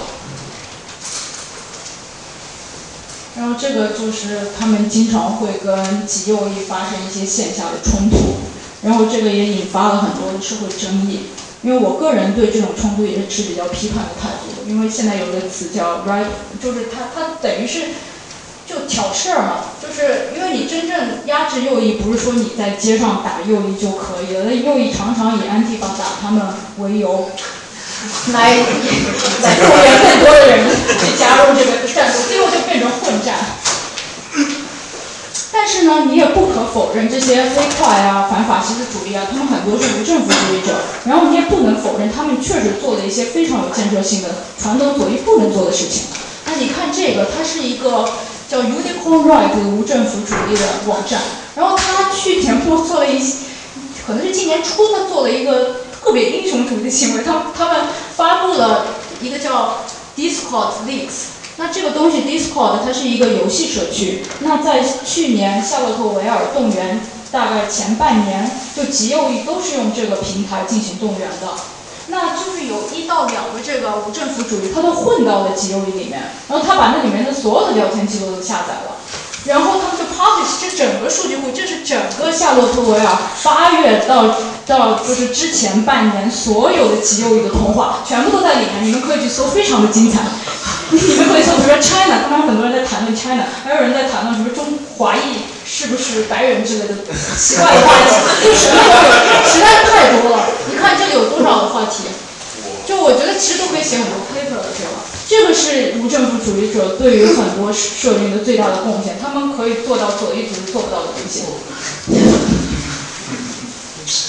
那这样就过渡到讲现在的所谓的 Leninist right。为什么我要说是这个列宁主义的右翼呢？因为很多现在的右翼，它采用的都是左翼的动员思路，它是用那种所谓的先锋队的思路。我们现在有先有一帮右翼的分子先出来，然后我们动员群众、动员底层白人来加入我们的战斗。那所以这个就很可怕了，因为左翼现在很少讲理论了。现在美国的左翼它不除了很极就是非常左的那些列宁主义的组织，那一般的美国的组织它不会跟你说谈列宁啊、马克思之类的东西。但你会看到很多右翼，它其实是借用了列宁跟马克思理论在做现代动员，包括班农他自己都说自己是个列宁主义者。那这个是那个 SPLC 是南方贫困法律中心，它也是个一个非常重要的追踪右翼行动的一个呃非政府组织。然后这个是他们的一个叫 Hate Map，这是我最近查的数据。这个是现在全美大概还有九百五十四个仇恨组织，它就各种的图像表明不同类型的，像这种就是新纳粹。然后讲一下美国这个极端右翼的谱系，我这个在之前的一些媒体文章里也也提到过了。那这个第一个第一支，我们经常把它们叫做所谓的另类右翼，就是一些 Fortune 啊、Reddit 啊、Gab，Gab 是一个就是呃右翼经常用的一个社交媒体。然后 Discord 我刚刚说过了，很多游戏玩家用的，但它同时有很多右翼在上面。然后还有很多以前的十几年前的所谓的男男权运动的社群。这些这种广义的群体，他们组成的第一个群体，我叫做亚亚文化右翼，就 是他们又有很多亚文化手段，比如说悲伤青蛙等等贴 图来表达他们的白人至上的政治立场。然后第二个呢，是一个比较理论的网站啊、维基啊之类的。然后第三个呢，是白人的一些机车党、民兵团，这些呢主要是一些参与武斗的组织。这个机车党很多，他是退伍的军人，然后一些民兵团呢是一些比较年轻的人组成的，专门跟安提法打架的那帮人。然后这个第四类呢是比较传统的新纳粹、三 K 党和就是新的邦联组织，那南方比较多了。那第第五类我会今天着重讲一下，是一些新的青年机构组织。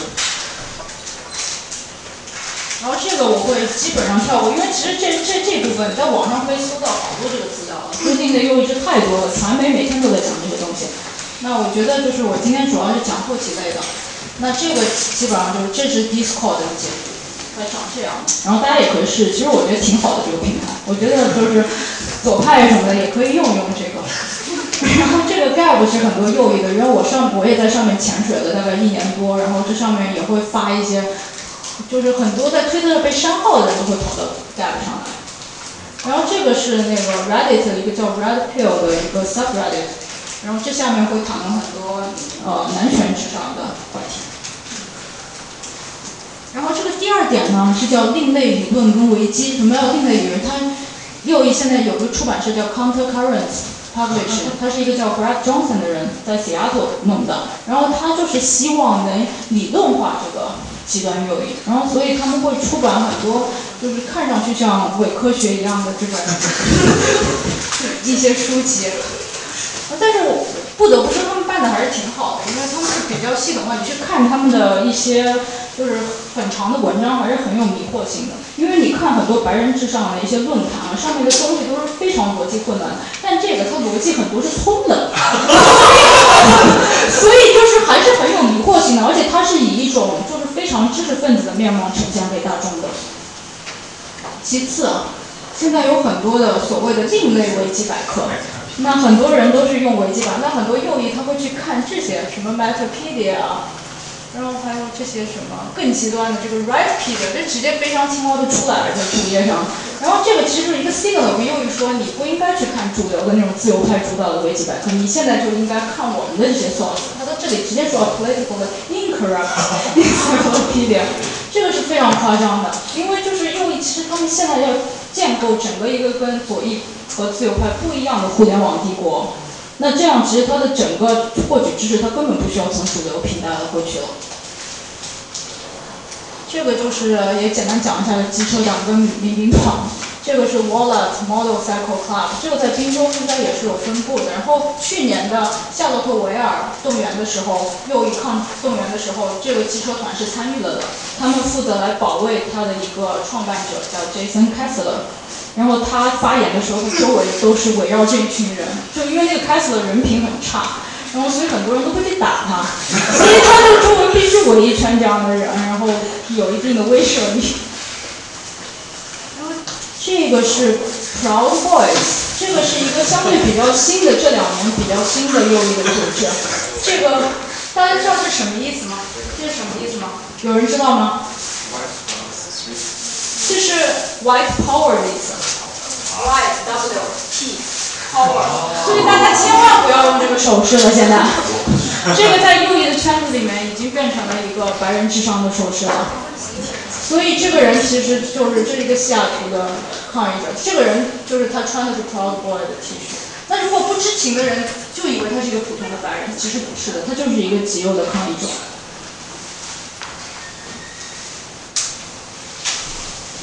然后这个第四类我讲的是所谓的传统极右组织，这个分三个类型，三 K 党。先讲一下这个三 K 党，因为很多人以为三 K 党是一个组织，但其实不是的，三 K 党是一场运动。历史上三 K 党有很多波，然后现在如果是一波的话，那它现在应该算是第三或者第四波三 K 党。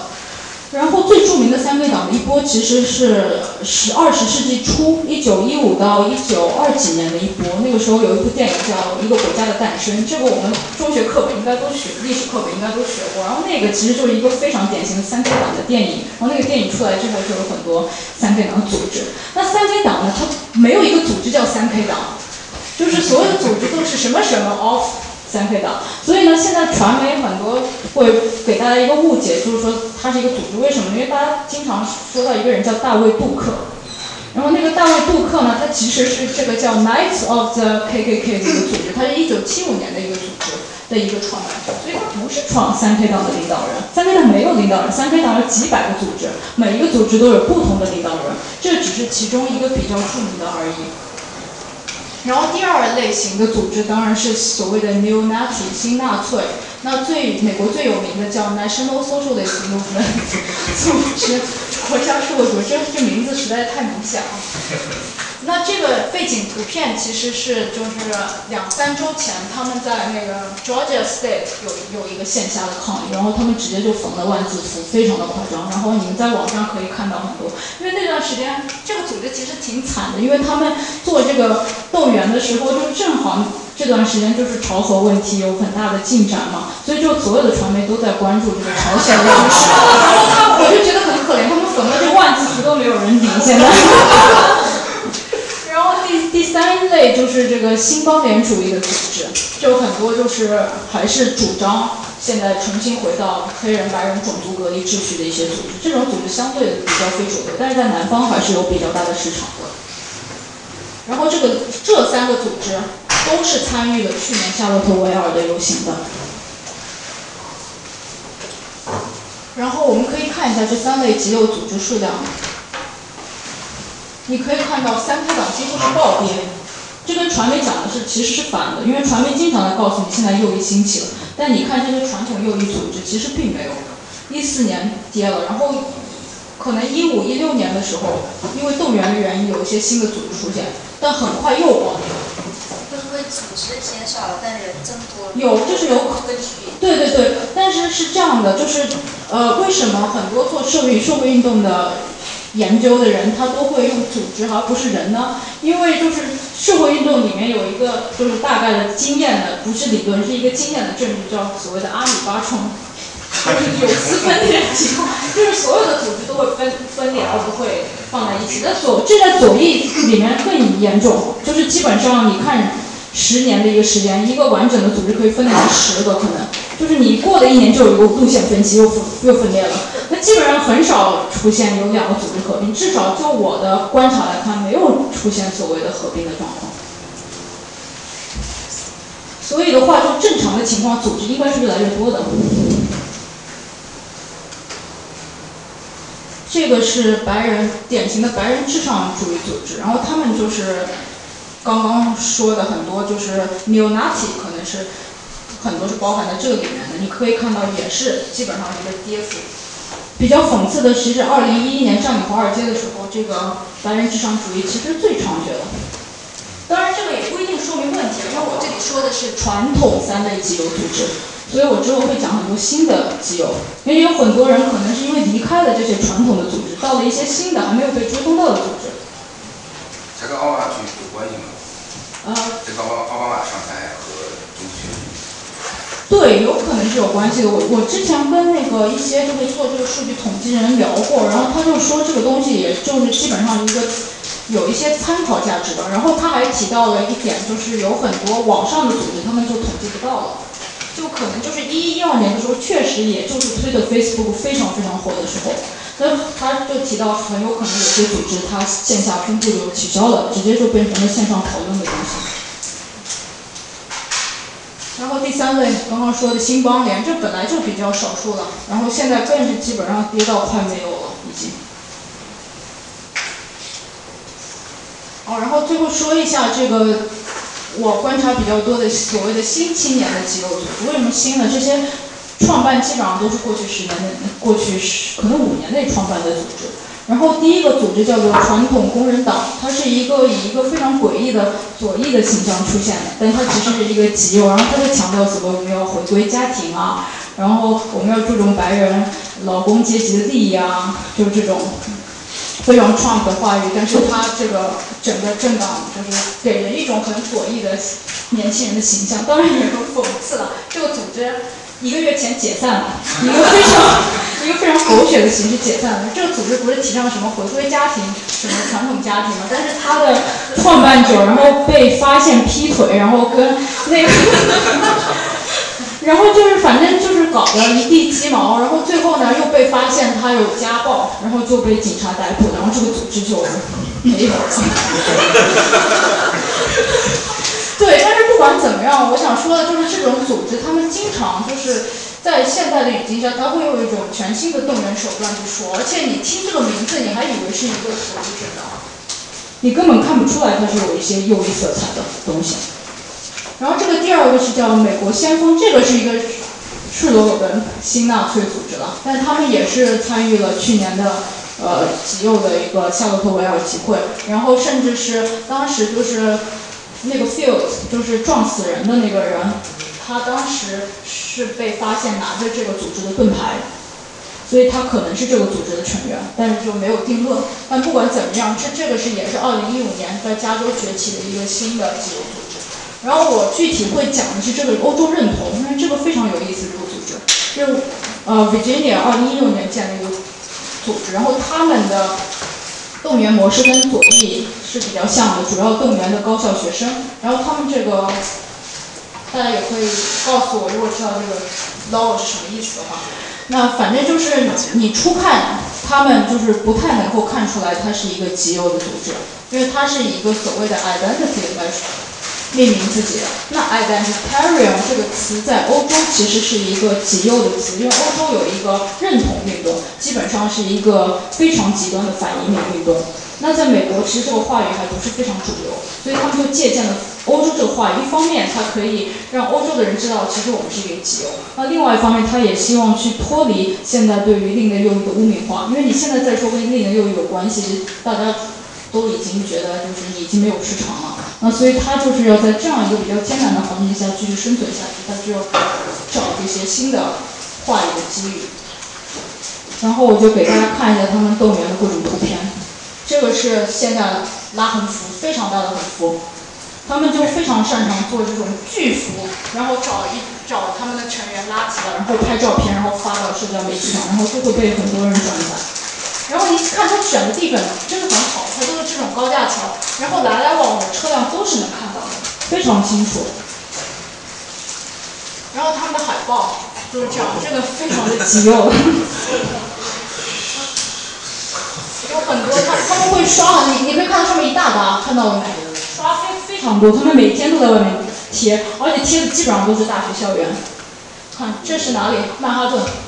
看到没？因为大家都觉得极右都只在中部什么农村红博啊，并不是的，现在每一个学校都有。然后点我当时在 NYU 读 master 的有一天，我那个我就收到一封邮件，就说 NYU 图书馆出现了这个 Identity Europe 的海报，就在 Bob 图书馆。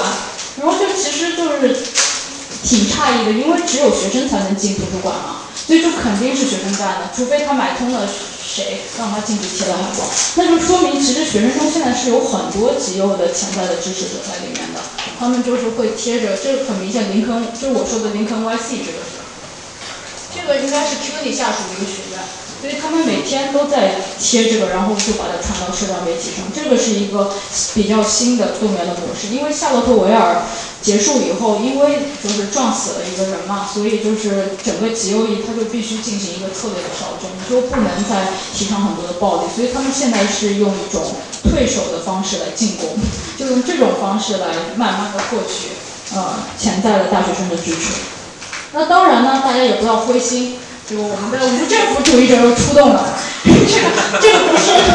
这不是之前那个地方，但是我就实在没有找到那幅图片，怎么被删除了。但是这个之前大家看到有印子嘛，然后这个之前是 Identity Europe 的海报，然后然后就是无政府主义者看到就把它撕掉，然后换成了反法西斯组织的海报。这都一般都是很快的，所以就是他们在不断的进行这个线下的拉锯战，大家不要以为这些战役都是在线上的。这个是一个啊，就是最最著名的 Cemetery City Hand，这个是呃三藩海湾大桥，就进三藩的那个海湾大桥门口贴了一个巨幅的横幅，是今年初的时候他们弄的一个行动，然后在社交网站上也是传播特别广的一个东西，我觉得个人也是觉得非常成功，因为有很多网站连大纪元都报了，其实。然后因为可能很多移民嘛，因为三藩大家知道就是所谓的 cemetery city，三藩是第一个法律意义上的 cemetery city，也是现在唯一一个就是做的最好的，其实比纽约都做的好的一个地方，所以他们选这个也是有它的道理的。那大家来看看这个横幅的命运，被反法西斯主义者烧烧掉了，一个小时之内。当然我不是说反法西斯主义者做的，我也不是很喜欢他们动不动烧国旗烧这个的，但是你不得不否认他们的行动力很多时候是比传统的左翼强很多的。我还有多少时间？早就超时了，已经到半讲了。哦，那那我就没有没什么内容。然后最后第三点我的反思。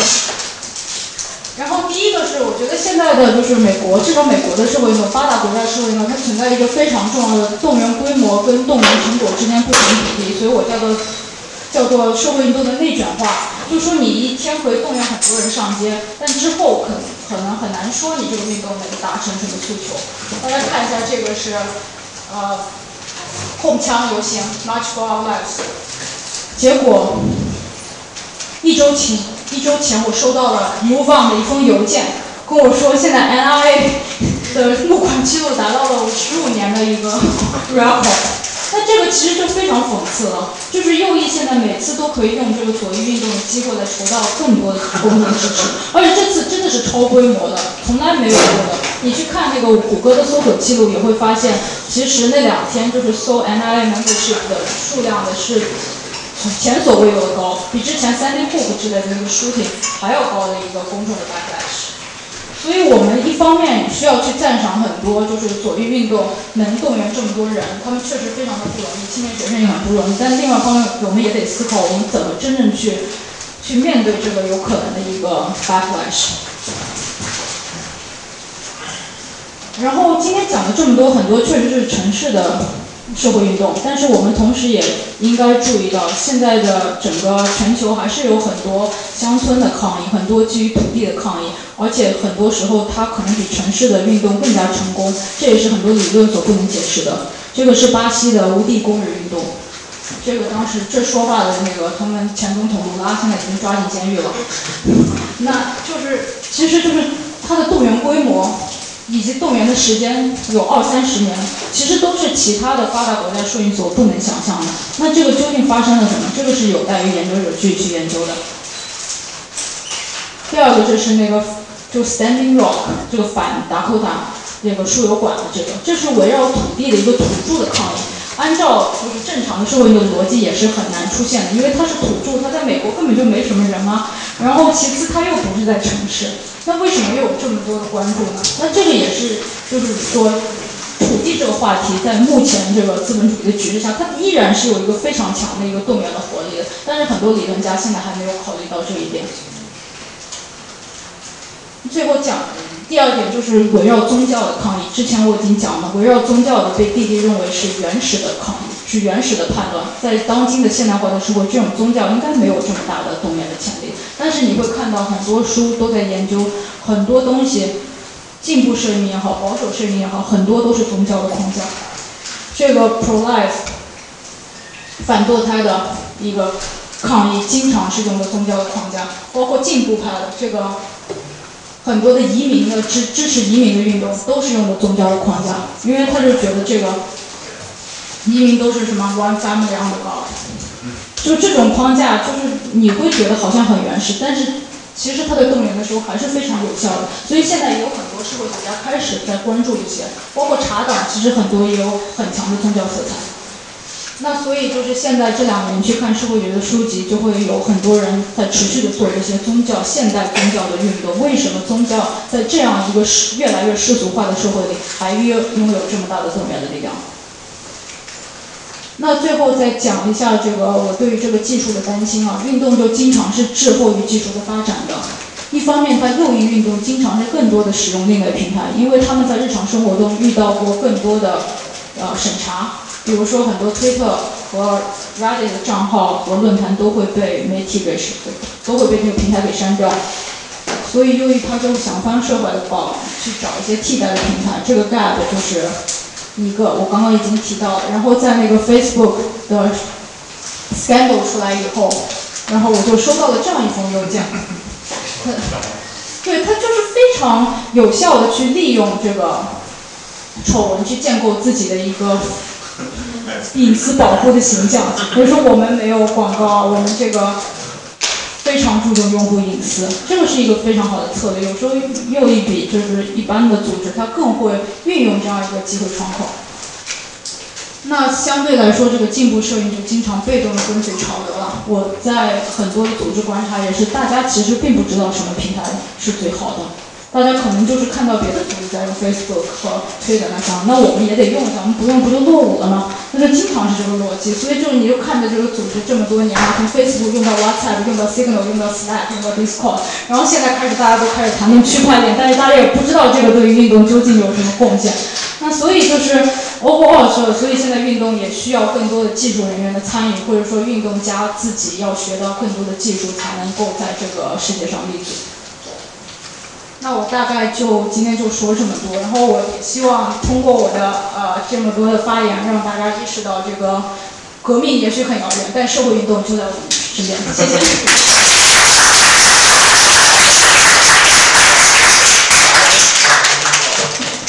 那个，快给我。那抱歉，我们已经超时了。然后，但是今天机会特别难得，我觉得讲的也非常精彩。然后，我还是希望跟主讲人有一些交流。然后，先请坐。呃，想着急要离开的那个朋友就可以先走了，这个实在是抱歉，我没有控制好时间。然后，想提问的同学，麻烦用最简短的话来提问，这样我们把多一点的时间给主讲人。你们自己来再给他一下。啊，然后，有一个问题是关于那个寡头垄断和雨伞运动。那关于在雨伞运动里面，是不是我们能看到说它的影响力的寡头垄断？那我们有没有看到它的管控场能力的寡头垄断？就是随着人越来越多，这个运动即使没有警方进场，它是不是能收得下去？那作为它的 counterparty，就香港政府是不是感受到了它已经对这个运动有一些 loose 了？就是所以说就采取了一些策略，就就是让让它作罢。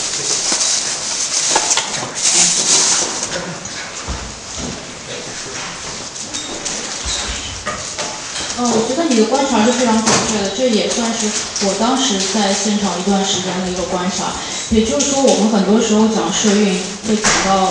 国家怎么去阻挠和镇压社运，但在香港雨伞这个 case 里面，其实因为它是一个一开始对责任权一个去中心的运动，所以各个政治势力其实都有不同的立场。然后这种不同立场在初期它没有被暴露出来，因为大家有一个征服整个共同的愿望。但在占领久了以后，你就会发现各种分歧都出现了。大概站了一个月之后，就是各种大牌，包括京东、旺角不同的地方的行动者，对这场运动应该往哪里走有不同的，就是不同的愿景。然后包括当时双学学比普通的泛民是更激进的，双学就期望一直要站下去。那普通泛民有很多到了一个月的时候，他开始说我们得撤了。那这个内部分歧到最后就越滚越大，然后政府其实就是利用了这样一个内部分歧，那我就不镇压。因为早期大家都觉得可能要催泪弹了，可能要橡皮子弹，甚至坦克都要开进来了。那其实什么都没发生，政府他就利用这个内部的就是争议，然后让运动自行瓦解。我觉得这个确实是一个很大的雨伞运动为什么最后没有持续的原因。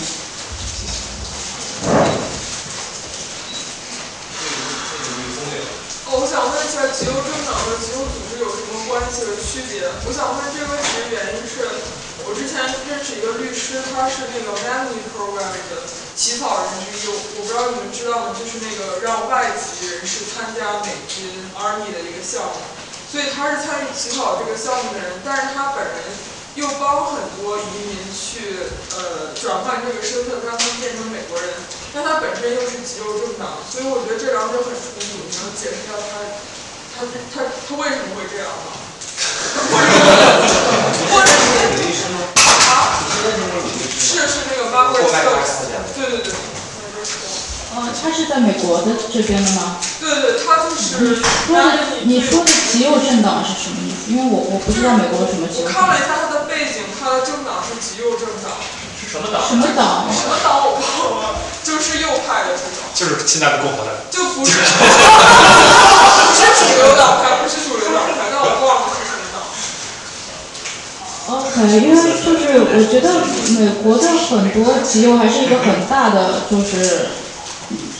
就是美国极右很多元嘛，它有反移民之类的极右，它有不同层面的极右，有一些极右可能不能够关注反移民，他可能就是支持种族隔离，那他可能反而对亚裔很友好，这是我的一个猜测，我不确定，因为我看很多极右论坛上的讨论，里面有个很有意思的现象，因为现在很多呃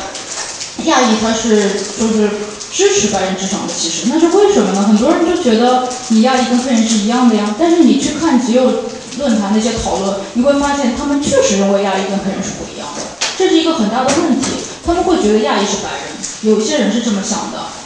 甚至很多极右的领导人他都会娶就是亚裔老婆之类的，所以所以这个是一个矛盾之处。就所以我不知道，就是说你在说那个极右律师的时候，他的政治立场究竟是哪个 dimension 的？他有可能是对移民比较友好的，每个人的极端，他可能在极端在不同的立场上。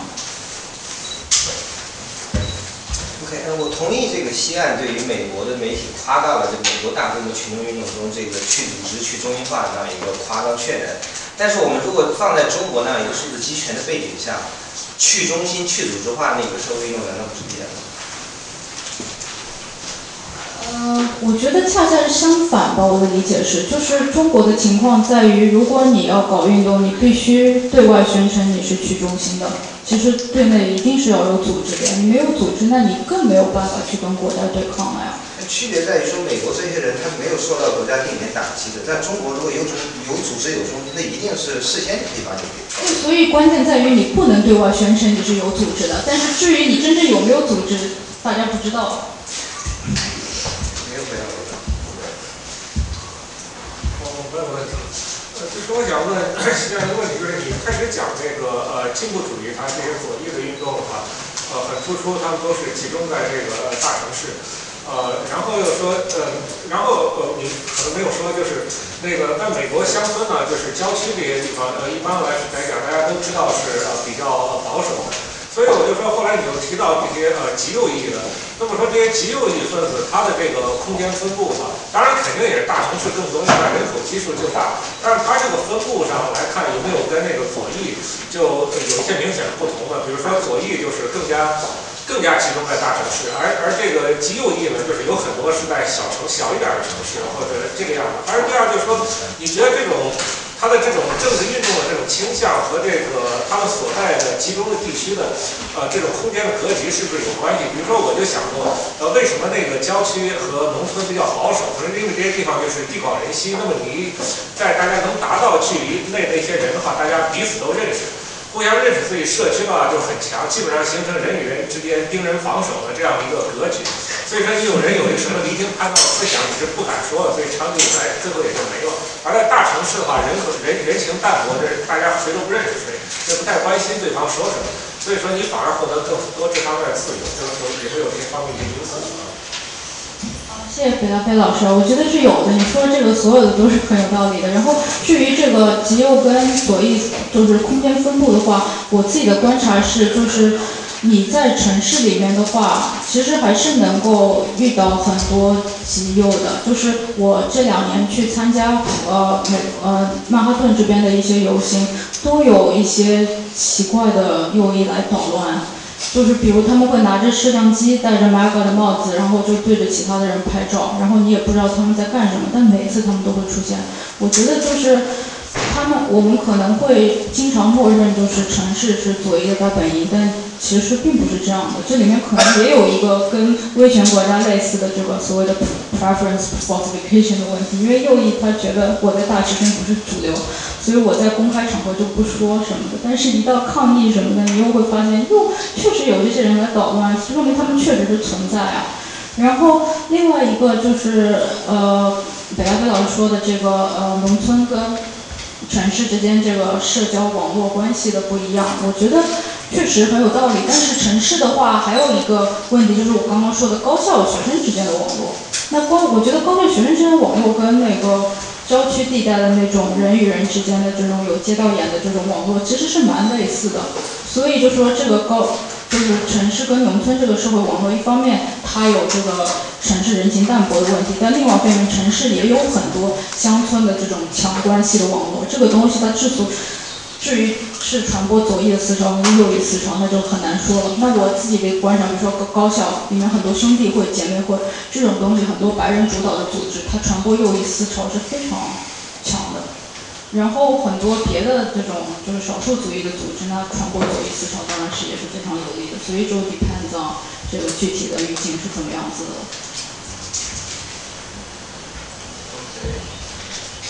啊，我想问一下，就是现在技术进步带来，就是好莱坞会采取逐渐进入去虚拟演员，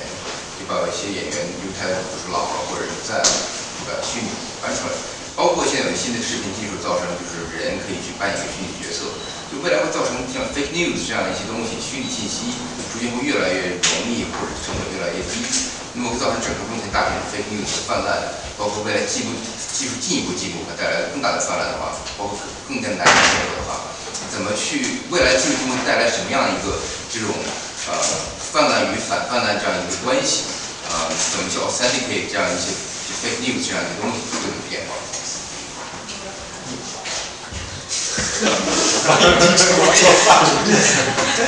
因为我我让我还回答是因为就是他们系有很多老师也做应该做 fake news 之类的研究吧，因为你可以讲一讲就是学术上面怎么做这个东西，因为这个我觉得这个问题非常的大，其实都够写好几篇博士论文，而且包括现在区块链它所宣称的所有的东西不能被删除，那它跟 fake news 之间的哲学其实是有冲突的。那很多人希望 fake news 彻底的被删除，那区块链它又是用一种所谓的呃技 libertarian 的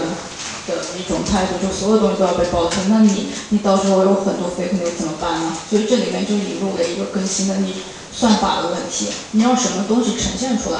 所以我个人对于区块链这个技术，我我的觉我认为是。我们对区块链那种乐观主义，其实忽略了一个问题，就是说当今政治的问题，它不是一个存在的问题，它是一个可见度的问题。有很多东西它一直都存在，但是你看不见。所以我们要做的是挖掘那些就是更有公共价值的东西，让更多的人看到。所以这个东西是区块链解决不了的，你要用算法去规范。那这个算法怎么办？算法现在都在科技巨头手里。那所以就，所以你觉得中心化的这样这种呃新闻以新闻为主的 journalism 会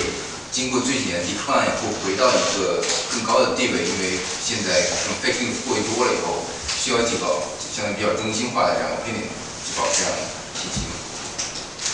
我个人到。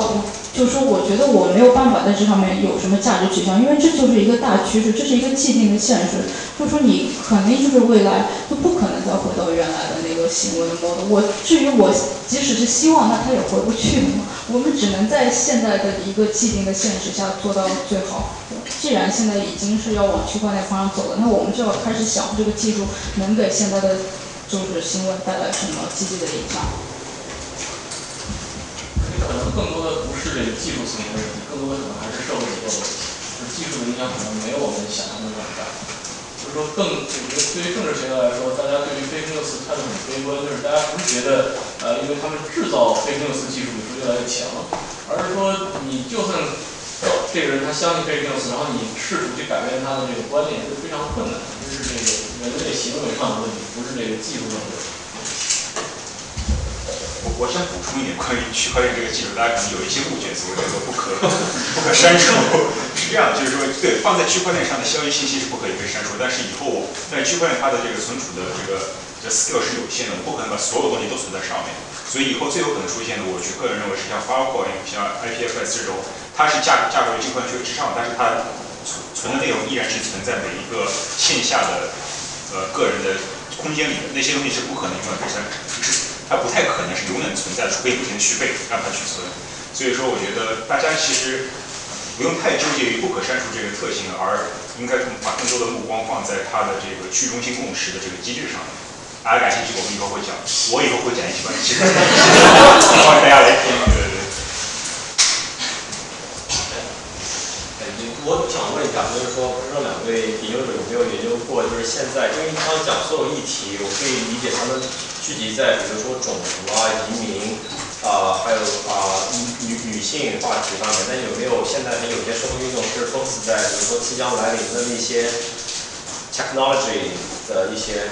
revolution，比如说 AI，因为可以预预见在未来啊十年、二十年，当生产力大的进步以后，有一大批人将面临失业的问题，而且呃分分分配也会成为一个也会成为一个大的一个问题，但是现在看起来好像。很多社会运动并没有 touch 到的 point，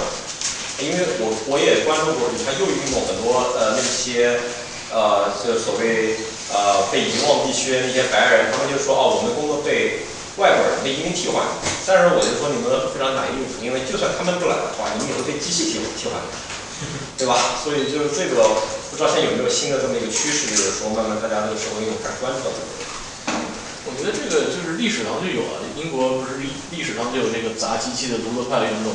但是你说今天有没有大家砸电脑的运动，好像没有听说过。砸键盘，可能未来会有。砸键盘，如果砸键盘，就是过往的。过往的呃，就是生产力变迁，你是需要人去操纵机器，所以你可以 sabotage，有工人他可以通过 sabotage 资本家。但未来随着那个，比如说像现在国内的物流系统，国内的啊很多那种生产线上面，你见不到人了，那你怎么去大家去 sabotage 这些这些资本家？你怎么去跟他们去对抗？因为他们控制生生生产，那大家作为 consumer，那你没有办法去介入。前段时间也有一些事件是说有人去攻击那个硅谷一个公司的，对硅谷公司公司大案，案，大案，但这个都是表表表象的东西。我我就说，现在看起来硅谷那家公司把自己包装比较好，他总是对外宣称我们是左派，我们是 progressive，但是终有一天这个矛盾它会爆发，因为不需要那么多人。这个在左翼里面对他们也是有有有人会要做批评的，因为美国本身它就是一个非常。至少我个人感觉比较靠这个 corporate，所以 corporate 形象相对会比较好一点。大部分点。啊，对，我刚才想问的就是说，呃，有没有两位有没有对，比如说呃，右翼包括 alt-right 或者是就是主流右翼的这种这种组织的 financial source 这种研究，他们怎么拿到钱，然后怎么花钱，然后相相关的 tax policy。呃，然后右翼组织的话，现在就是像那个 Richard Spencer 那种，他肯定是贡献很多，因为他自己美国企业研究所的嘛，然后他手里会招募很多的，他手里有很多钱，然后还有一些右右翼，他是直接从 Breitbart 或者 Bannon 那边拿，确实是从他们那边拿到了很多钱，像 Milo 很多演讲的钱，他都是那个 Bannon 给的。然后，但是呢，还有一些就是我刚才说的很多的新纳粹啊组织什么，他们那种其实都不是慈善基金会给的钱，都是所谓的 do pay membership，就左翼也是这样，就基本上你加入这个组织，你每个月是要付会费的，你少的可能十刀，多的可能每个月要得贡献一百刀，组织层面领导者的话。所以很多就是包括你说这种像 NRA 这种美国步枪协会，大家很多人都说他们接受什么政客的捐款啊什么，当然是这是一方面，但另外一方面他们确实有五百万付费会员啊。你即使把那些政客的捐助什么都砍掉，那还是有这么多 membership base 在那里。所以我觉得一方面这些东西你要从政治层面去分析他们背后的募款是谁，那另外一方面我们也要看到所有的运动它都是由大众的一些贡献堆积起来的东西。那他大众为什么支持你这个组织？他就是相信你这个组织的意识形态。所以他确实这里面就是嗯要有一个就是观念层面的改变，才能真正改变现在的社运的格局。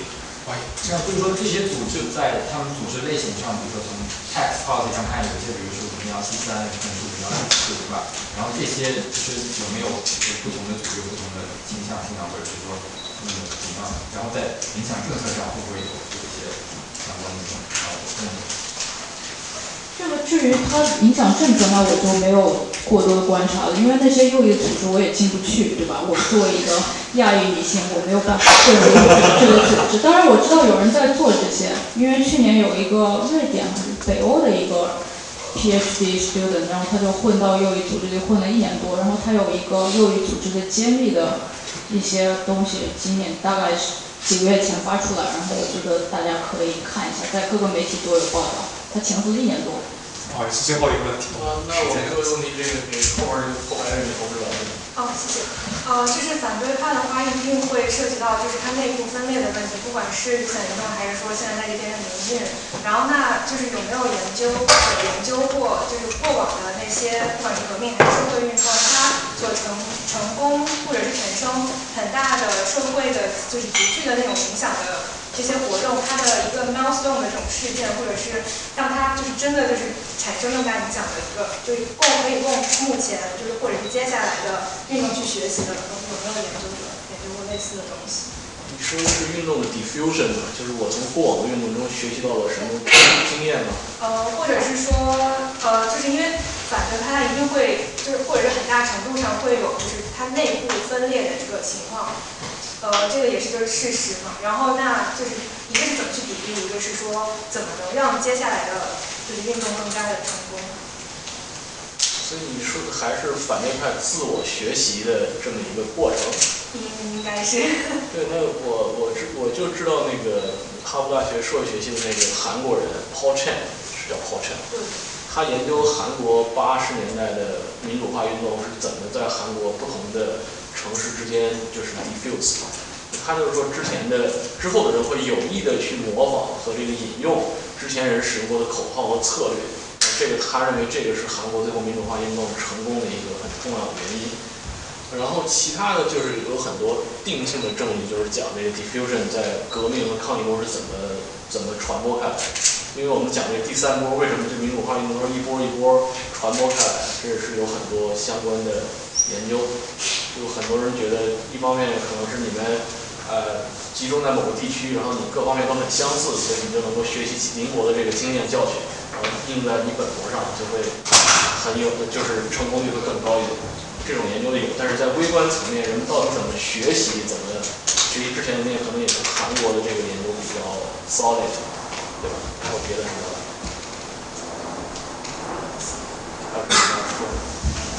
为什么因为就是说到运动学习这个事情就比较复杂了。首先，什么叫做学习？你学习什么东西？你如果只是学习一个，比如说 one percent 的口号，那太好学了，就古根汉姆他就学了 Occupy Wall Street 的口号了。那这个东西就仅仅限于这个口号，那还有很多的学习，它仅仅限于所谓的策略，就比如说 CT，我就坐在那边。站坐在街上抗，那这个东西非常好学的。那但是我就觉得社会运动很多东西都是不能学的，因为每个运动都是在不同的语境上面发生，它需要动员不同的群众。那你基本上在历史上找不到一个一一模一样的运动去参考，你最多只能在策略层面上做这个东西。然后另外一个运动学习一个不太好做，对研究者来说就是你没有办法剥离真正的学习和共同影响。两个运动很近，它同时发生了，它究竟是一个运动影响另外一个运动，还是说这两个运动在一个相似的社会政治语境下，所以它才在同一个时间发生？这个是现在研究者还不能解决的问题。好，抱歉，那个时间限制，我们今天活动就到这里，欢迎大家继续跟主讲人私下交流，请主讲人吃饭。那个可以。